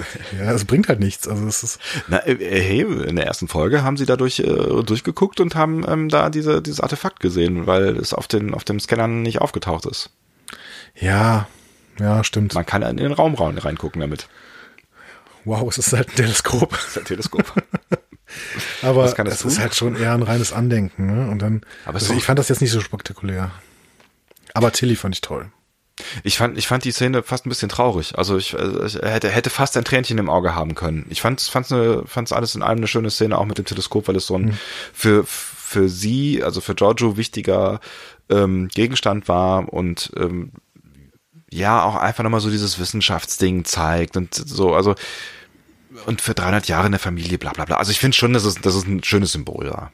Ja, genau. Es ging da um Symbole auf jeden Ja. Fall. Aber ich hätte halt gedacht, dass da vielleicht noch irgendwas Spannendes drin ist, was sie auch für die nächste, für die Fortgang der, ähm, der Handlung irgendwie noch brauchen könnte. Ach du immer. Also ein Tschechows Messer oder sowas. So. Wie auch immer. Ja. Ähm, Ich fand es ein schönes Ende auch für die Folge. genau. Ohne Cliffhanger. Und, und wie gesagt, Tilly ist toll. Tilly ist toll. Und damit revidiere ich meine Meinung von letztem Mal völlig. Und vielleicht ist das auch schon äh, die Überleitung zum Fazit. Denn ähm, was ist denn nun mit unserer Meinung? Schon finde ich auch schön. Das Wort schon an dieser Stelle. Ja. Ja, wir, wir sind doch noch relativ gut in der Zeit. Wir haben gerade mal exakt zwei Stunden. Ja, Mensch, dann ist ja alles gut. Ja. Ähm, Die Leute wünschen sich doch, dass wir über zwei Stunden machen. zwei von vielen, vielen anderen. Das machen wir für euch. Ähm, wer war denn dran? Wer hat beim letzten Mal angefangen? Ich glaube, ich. Okay, dann muss ich was sagen. Ja? Ähm, Du darfst. ich äh, muss sagen, die Folge hat extremst gut bei mir funktioniert. Ich wollte, Schade, jetzt wirkt das gleich so, als würde ich dir nachplappern. ich wollte auch, dass sie bei mir funktioniert. Ja. Sie, ähm, äh, die, ich fand das Pacing gut. Ne? Ich habe an keiner Stelle irgendwie gedacht, okay, das ist jetzt ein bisschen lahm alles. Ne? Noch nicht mal groß bei den klingonischen Gesprächen. ähm, ja, im Mittelding habe ich so ein, zwei Szenen gehabt, bei denen ich denke, ja, vielleicht ein bisschen redundant, aber schon cool. Und ähm, für mich jetzt gerade die Folge, die mir am wenigsten, die mich am wenigsten gestört hat an irgendeiner, also mich hat da am wenigsten gestört daran. Wollte gerade sagen. So. Das ist die Folge, die mich am wenigsten gestellt hat von Das diesen heißt, ganzen ich lasse mir noch ein, ich lasse mir noch ein bisschen Schritt nach oben, Ja. aber ich bin bei zwischen 8,5 und 9 oder sowas. Das wäre deine beste Bewertung bisher. Ja, ich gehe.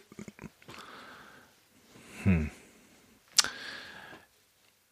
Ja, ich lasse mich noch nicht zu sehr drauf ein und sag mal, vielleicht geht noch. Aber obwohl eigentlich, nein, das ist eine 9. Das ist eine 9. Für mich ist es eine 9. Ähm, das heißt, ich bin dran, ne? Ja, ja, bitte. Äh, vielen Dank. Ich trage das in der Zeit mal ein hier. Ja, nee, muss mir nicht zuhören, ist gar kein Problem. Ähm, tatsächlich finde ich auch, dass diese Folge perfekt komponiert ist. Also es ist, äh, es ist äh, vielleicht sogar die, die, die beste Folge. Oder man nimmt vielleicht den Prolog als Prolog zusammen als einzelne Folge. Der, finde ich, der ist von der Komposition auch gut, aber wenn man die Folgen einzeln betrachtet, sind sie irgendwie unausgewogen. Die dritte Folge fand ich halt irgendwie zu einseitig, weil äh, ne, ich, wir haben in der letzten Folge da viel drüber diskutiert und wissen halt, welchen Sinn sie hatte, aber trotzdem war sie kompositorisch mir zu eindimensional. Und hier fand ich in Folge 4 ist sehr, sehr, sehr viel richtig gelaufen. Die Klingonen sind wieder da, das Gleichgewicht zwischen den beiden Erzählsträngen ist gut gewählt. Wir haben ganz viele gute funktionierende Szenen, die Charaktere werden wirklich gut weiter ausgearbeitet. Wir lernen äh, wirklich jeden ein bisschen besser kennen, Saru lernen wir ein bisschen besser kennen. Ähm, Lorca lernen wir sehr viel besser kennen und das macht gerade sehr viel Spaß, diesen, diesen Charakter zu sehen. Dieses Ding, äh, unser Schabenbär kriegt eine Bedeutung und Funktion und die ganze Komposition der, der Szenen und auch so von, von Action über Gespräche, über Witz. Es hat für mich wirklich alles sehr gut funktioniert, bis halt auf diese eine Stelle ähm, mit, mit unserem Schabenbärchen in der, in dieser Zwangsvorrichtung. Ähm, Ja, da würde ich mir, da würde ich mir einfach wünschen, dass mir das noch jemand ein bisschen mehr erklärt. Ich glaube, vielleicht ist das. Ich fand, ich fand tatsächlich, ich bin ja Science-Fiction-Fan und lasse mich auch gerne auf Dinge ein, aber das war so ein Punkt, wo ich gedacht habe, boah, da muss man sich auch schon weit weit rauslehnen. Aber was du gerade gesagt hast, muss ich da nochmal unterstützen. Ja. Dieses, diese, dass der zweite Erzählstrang wieder da ist, Ja. bringt vielleicht schon ganz viel. Ganz was viel. Ich, was ich bei der letzten Folge kritisiert habe, war ja. Ja. auch so ein bisschen das Abgehackte. Und dieses Abgehackte hast du einfach nicht, wenn du einfach ständig mal äh, die, zumindest die Chance hast, den Handlungsort zu wechseln. Ja. Ne? Und nicht irgendwie, wir sehen Burnham in der, äh, im Gang, Ja. wir sehen Burnham in der Kantine, Ja. wir sehen Burnham auf der Brücke, so und denkst so, okay, und dazwischen, dann können wir das auch quasi als One-Take machen, so ungefähr, ne? Weil das wirkte für mich ein bisschen abgehackt in der dritten Folge. Und da hast du hier halt die Chance, okay, wir, Burnham muss mal gerade den Ort wechseln oder zumindest auch die Stimmung wechseln. Das heißt, wir gehen zwischendurch mal aufs Klingonenschiff. Und das ist natürlich dramaturgisch viel besser umzusetzen. Ja, und das ist, schlauer Ja, einfach. Genau. Und wie gesagt, ich verstehe, dass es diese dritte Folge in ihrer Funktion hat geben müssen. Und das liegt dann halt auch, da sind wir wieder am Anfang von, von, von unserer Folge heute, an, an dem neuen Konzept halt. ne? Du hast jetzt halt einfach eine Storyline und dann musst du halt diese, diese, diesen Story-Strang halt auch irgendwie durchprügeln. Ob man jetzt nicht hätte vielleicht schon in Folge Nummer drei hier und da äh, schon mal so ein bisschen was von dem Klingon-Story-Strang hätte erzählen können, weil er hat, es hat ja keiner, es gab ja keine Verbindungen, ne? Also es Genau. ist ja völlig egal, dass der jetzt irgendwie da genau zu diesem Zeitpunkt erzählt wurde. Ne? Vielleicht hätte man ja auch einfach so noch irgendwie zwei Szenen in die andere Folge rüberschwappen. Wie dem auch sei. Auf jeden Fall hat jetzt so die Folge 4 für mich extrem gut funktioniert. Also sie hatte fast, finde ich, was Filmisches, so von, von der Komposition. Ähm, auch so von, von dieser Ausgewogenheit zwischen, zwischen Gesprächen, zwischen ähm, Story wechseln äh, ne, und auch der Spannung hinten raus mit, mit dem Gefecht noch und so weiter. Ich fand die auch wirklich richtig, richtig gut und für mich bisher die beste Folge, die ich gesehen habe von Star Trek Discovery, deswegen würde ich mit einer 9 mitgehen. Sehr schön. Trage ich auch das hier ein. Ich muss mal einig, waren wir uns bis jetzt, doch, bei der ersten Folge haben wir beide acht gesagt. Ich, ich finde es tatsächlich ein bisschen schwierig, auch mit der Bewertung. Ähm, haben wir eben auch schon angesprochen, weil es halt keine, keine Folgen sind mit einer Story. So, ne? Es ist, ne, früher konntest du sagen, hier, weiß ich nicht, Mulibox Mond war eine großartige Folge, weil sie ganz, ganz, ganz viele lange Gespräche und einen abgeschlossenen, tollen Plot mit, so, ne? Ja. Ähm, und das ist halt jetzt viel schwieriger zu sagen, weil du halt immer mitten in einem Handlungsstrang drin bist. Absolut. Und deswegen bist du auf so einer Meta-Ebene zwangsläufig und musst halt auch immer vergleichen. Aber wenn ich mir jetzt diese Folge als, als einzelne rausnehme, äh, finde ich, ist die auf jeden Fall dramaturgisch bisher die beste. Ja, und da waren einfach auch ein paar- Momente drin, wo ich wirklich so ein bisschen so, so richtig so das Glücksgefühl hatte und ich so, boah, ist das cool. Und Ja. vor allen Dingen Lorca. Also, Lorca und das super. war Ja, einer ja. der Hauptkritikpunkte bei der letzten Folge. Da habe ich gedacht, okay, Lorca, ist das ein Captain, den ich mag, weil er die, die bringt die Crew nicht richtig zusammen. Und dann muss ich mich wirklich an der Stelle auch revidieren. Nee, so wie Lorca jetzt gezeigt wird, bringt er die Crew nicht zusammen. Mhm. Aber er ist so krass gut, dass er halt den Respekt von der Crew hat und dementsprechend hat er eben eine Führungsposition, ohne hier der Kuschelbär zu sein. Ne? So. Und ich glaube, das alles in allem erklärt auch unsere, unsere Stimmung heute und erklärt auch unsere Stimmung in der letzten Ja, Folge. genau. Und das finde ich auch ganz schön, dass, dass sich das auch so ein Stückchen widerspiegelt, weil wir, glaube ich, tatsächlich so ein bisschen orientierungslos waren und nicht genau wussten, wie wir das jetzt, wie wir das jetzt alles finden sollen. So, und jetzt bin ich an einem Punkt, wo ich sage, es kann immer noch alles passieren mit dieser Serie, aber ich habe Bock auf die nächste Folge. Ja, Also richtig Bock. unbedingt. Ja. Und ähm, ich sehe jetzt gerade auch, dass unser Podcast weiter ein wertschätzender Star Trek Podcast wird und kein Comedy Podcast über eine Trash-Serie. Ja, ihr seht jetzt hier äh, gerade die zwei euphorisierten ähm, äh, äh, Tracky-Fans vor euch quasi. Ähm, wir haben ja schon über Euphorie und sowas gesprochen. Ihr könnt uns jetzt auch gleich, wenn ihr mögt, wieder runterholen und sagen, wir, wir verpassen da irgendwie was gerade in unserer kleinen äh, Star Trek-Wolke, in die wir uns eingewebt haben. Ähm, aber ich bin gerade auch relativ hoffnungsvoll und hoffe, dass das ähm, spannend weitergeht ich bin auch gespannt, ob das für mich alles funktioniert mit so einem kompletten Handlungsstrang und ob der wirklich die Spannung aufrecht erhalten kann jetzt. Ja, genau. Aber wir sind halt immer noch am Anfang. Also wir sind wirklich noch wirklich, noch bei, bei, bei beim ersten Schritt so und wir haben immer noch nicht ganz begriffen, was ist jetzt die Funktion dieser Discovery? Was wird sie denn machen? Welche Bedeutung wird sie im Konflikt spielen? Was ist es überhaupt für ein Konflikt? Also es sind immer noch ganz, ganz, ganz viele Fragezeichen und wir haben nur einen ersten kleinen Schritt gemacht und ich glaube, wir haben jetzt so ganz langsam die, die äh, Pilotphase überschritten. Und wenn wir jetzt übrigens von reiner Episodenstruktur und ähm, horizontalem Erzählen sprechen. Der Titel der Folge The Butchers oder wie Lorca sagen würde, The Butchers. The Butchers. The Butcher's Knife cares not for the lamb's cry. Ja. Ähm, war an der Stelle zweideutig und war das Thema der Folge. War das Thema der Folge. Ja, Und wir oft. haben hier eine Episodenstruktur, so dass man schon ablesen kann, okay, hier wird in einer Episode ein Thema aufgemacht. das stimmt. Hm? Nämlich Ja. so, ein, so ein Stück weit Rücksichtslosigkeit. Hm? Ja, ja, ja, und äh, genau, und das, ist- ist, ne, das kann man ja äh, auf, auf Lorca auf jeden Fall ähm, drehen. Ne? Man kann sich auch dieses Wesen dann nochmal, äh, unseren äh, Schweinebauchbären, wie hast du noch gleich? Äh, Schabenbär. Äh, Dankeschön. ähm, Oder wolltest du den richtigen Titel haben? äh, ja, ist auch egal. Ähm, Tardigrada. Danke. ähm, wir wissen hier, wovon wir reden. Ne? Das äh, können wir uns natürlich auch dann äh, als, als Lämmchen vorstellen. So, ja, d- da habe ich noch gar nicht so drüber nachgedacht. Du hast, du hast aber recht. Das ist natürlich ein Thema, was sich wirklich durch ähm, die, zumindest die Handlung, die auf der Discovery stattfindet, durchzieht. Ne? Ja. Da auf dem, auf dem Klingonenschiff. Ja, Kann stimmt man das auch ja. sowas reindeuten, ne? Gerade in Lorels Verhalten irgendwie, ne? Ähm, die, die so ein bisschen alle Leute ausnutzt, ähm, um irgendwas zu erreichen. Wir wissen noch nicht genau was. Ne? Aber auch das wird uns wahrscheinlich erst in Zukunft offenbart werden und wie, inwiefern dann auch wirklich ihr Verhalten zu vielleicht schon dem Sprichwort gepasst hat. Das ich übrigens nicht wiedergefunden habe. Ich weiß nicht, ob das irgendwas biblisches ist. Ich, ich kann diesen Spoiler, der, diesen Teaser der letzten Folge nicht auflösen. Schade. Ich habe mal gar nicht geguckt. Wie heißt denn eigentlich die nächste Folge? Das finden wir jetzt noch raus. Die Zeit, die Zeit nehmen wir uns jetzt noch.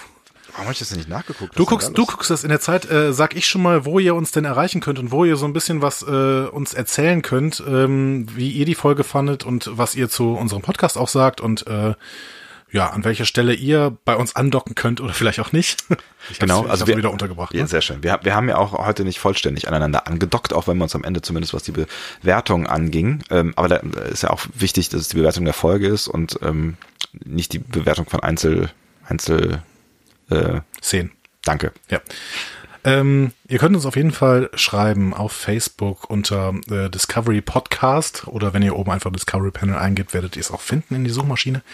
Ihr könnt auf Twitter uns ähm, folgen und äh, uns auch schreiben und mit uns diskutieren unter Panel Discovery oder auch hier in die Suche Discovery Panel eingeben, dann findet ihr das. Auf www.discoverypanel.de ähm, könnt ihr Diskussionen starten, wenn ihr auch einmal einen also ich muss ja immer so ein bisschen nach ähm, Sicherheitsvorkehrungen gucken. Aber wenn ihr einmal einen Kommentar genehmigt bekommen habt, könnt ihr auch immer wieder schreiben, ohne dass ich das genehmigen muss. Ähm, an, beim ersten dauert es dann halt ein paar Minuten, bis äh, wir den mal genehmigt haben. Das Aber- ist einfach ein Spamschutz. Genau. Andi, Andi lebt im äh, Netz, das ist gar kein Problem. Genau. Ja. Und äh, zuletzt auch noch und, unter info at discoverypanel.de ähm, und äh, Herr Sonntag überlegt sich sogar gerade schon, ob man eventuell noch andere ähm, Social Networks startet. Stichwort wäre der Instagram. Könnt ihr uns ja auch mal schreiben. Wollen wir bis nächste Woche einen Instagram-Account äh, äh, einrichten? Also hättet ihr da Bock drauf, uns auch bei Instagram zu folgen? Wir könnten euch zum Beispiel anbieten ein äh, exklusives Making-of dieses Podcastes. Genau. Aber denkt bitte immer dran, wir sind Radiogesichter. Ja? Ob ihr das wollt, müsst ihr euch entscheiden. Überlassen wir ganz, ganz Genau. äh, euch. So. Wir freuen uns auf eure Kommentare. Den Podcast, den äh, findet ihr auch überall da, wo es Podcasts gibt. Zum Beispiel bei iTunes oder eben auf Discovery. Und bei iTunes kann man sogar Sterne vergeben, habe ich gesehen. Oh, ja, wirklich? Kann man das? Knaller. Erzähl mir davon. Oh. Wow. Also man kann da fünf Sterne vergeben und dann äh, Nette Sachen schreiben. Boah, wir mögen so gern nette Sachen. Die könnt ihr euch das gar nicht vorstellen. Jedes Mal geht's runter wie Öl. Wir hören uns äh, in der nächsten Woche wieder zum nächsten Discovery Panel und dann zur Folge Star Trek Discovery Choose Your Pain. Choose your pain. Spannend. Ja, ich glaube, da kann man sich äh, jetzt schon mal so ein paar Gedanken machen. Ich vermute mal, wir werden wieder vieles über Lorca erfahren. Wir wünschen euch auf jeden Fall eine wunderschöne Woche. Und äh, schaltet nächste Woche wieder äh, rein. Ne? Tschüss, das war's von uns. Das Discovery Panel schließt hiermit. Tschüss. Tschö.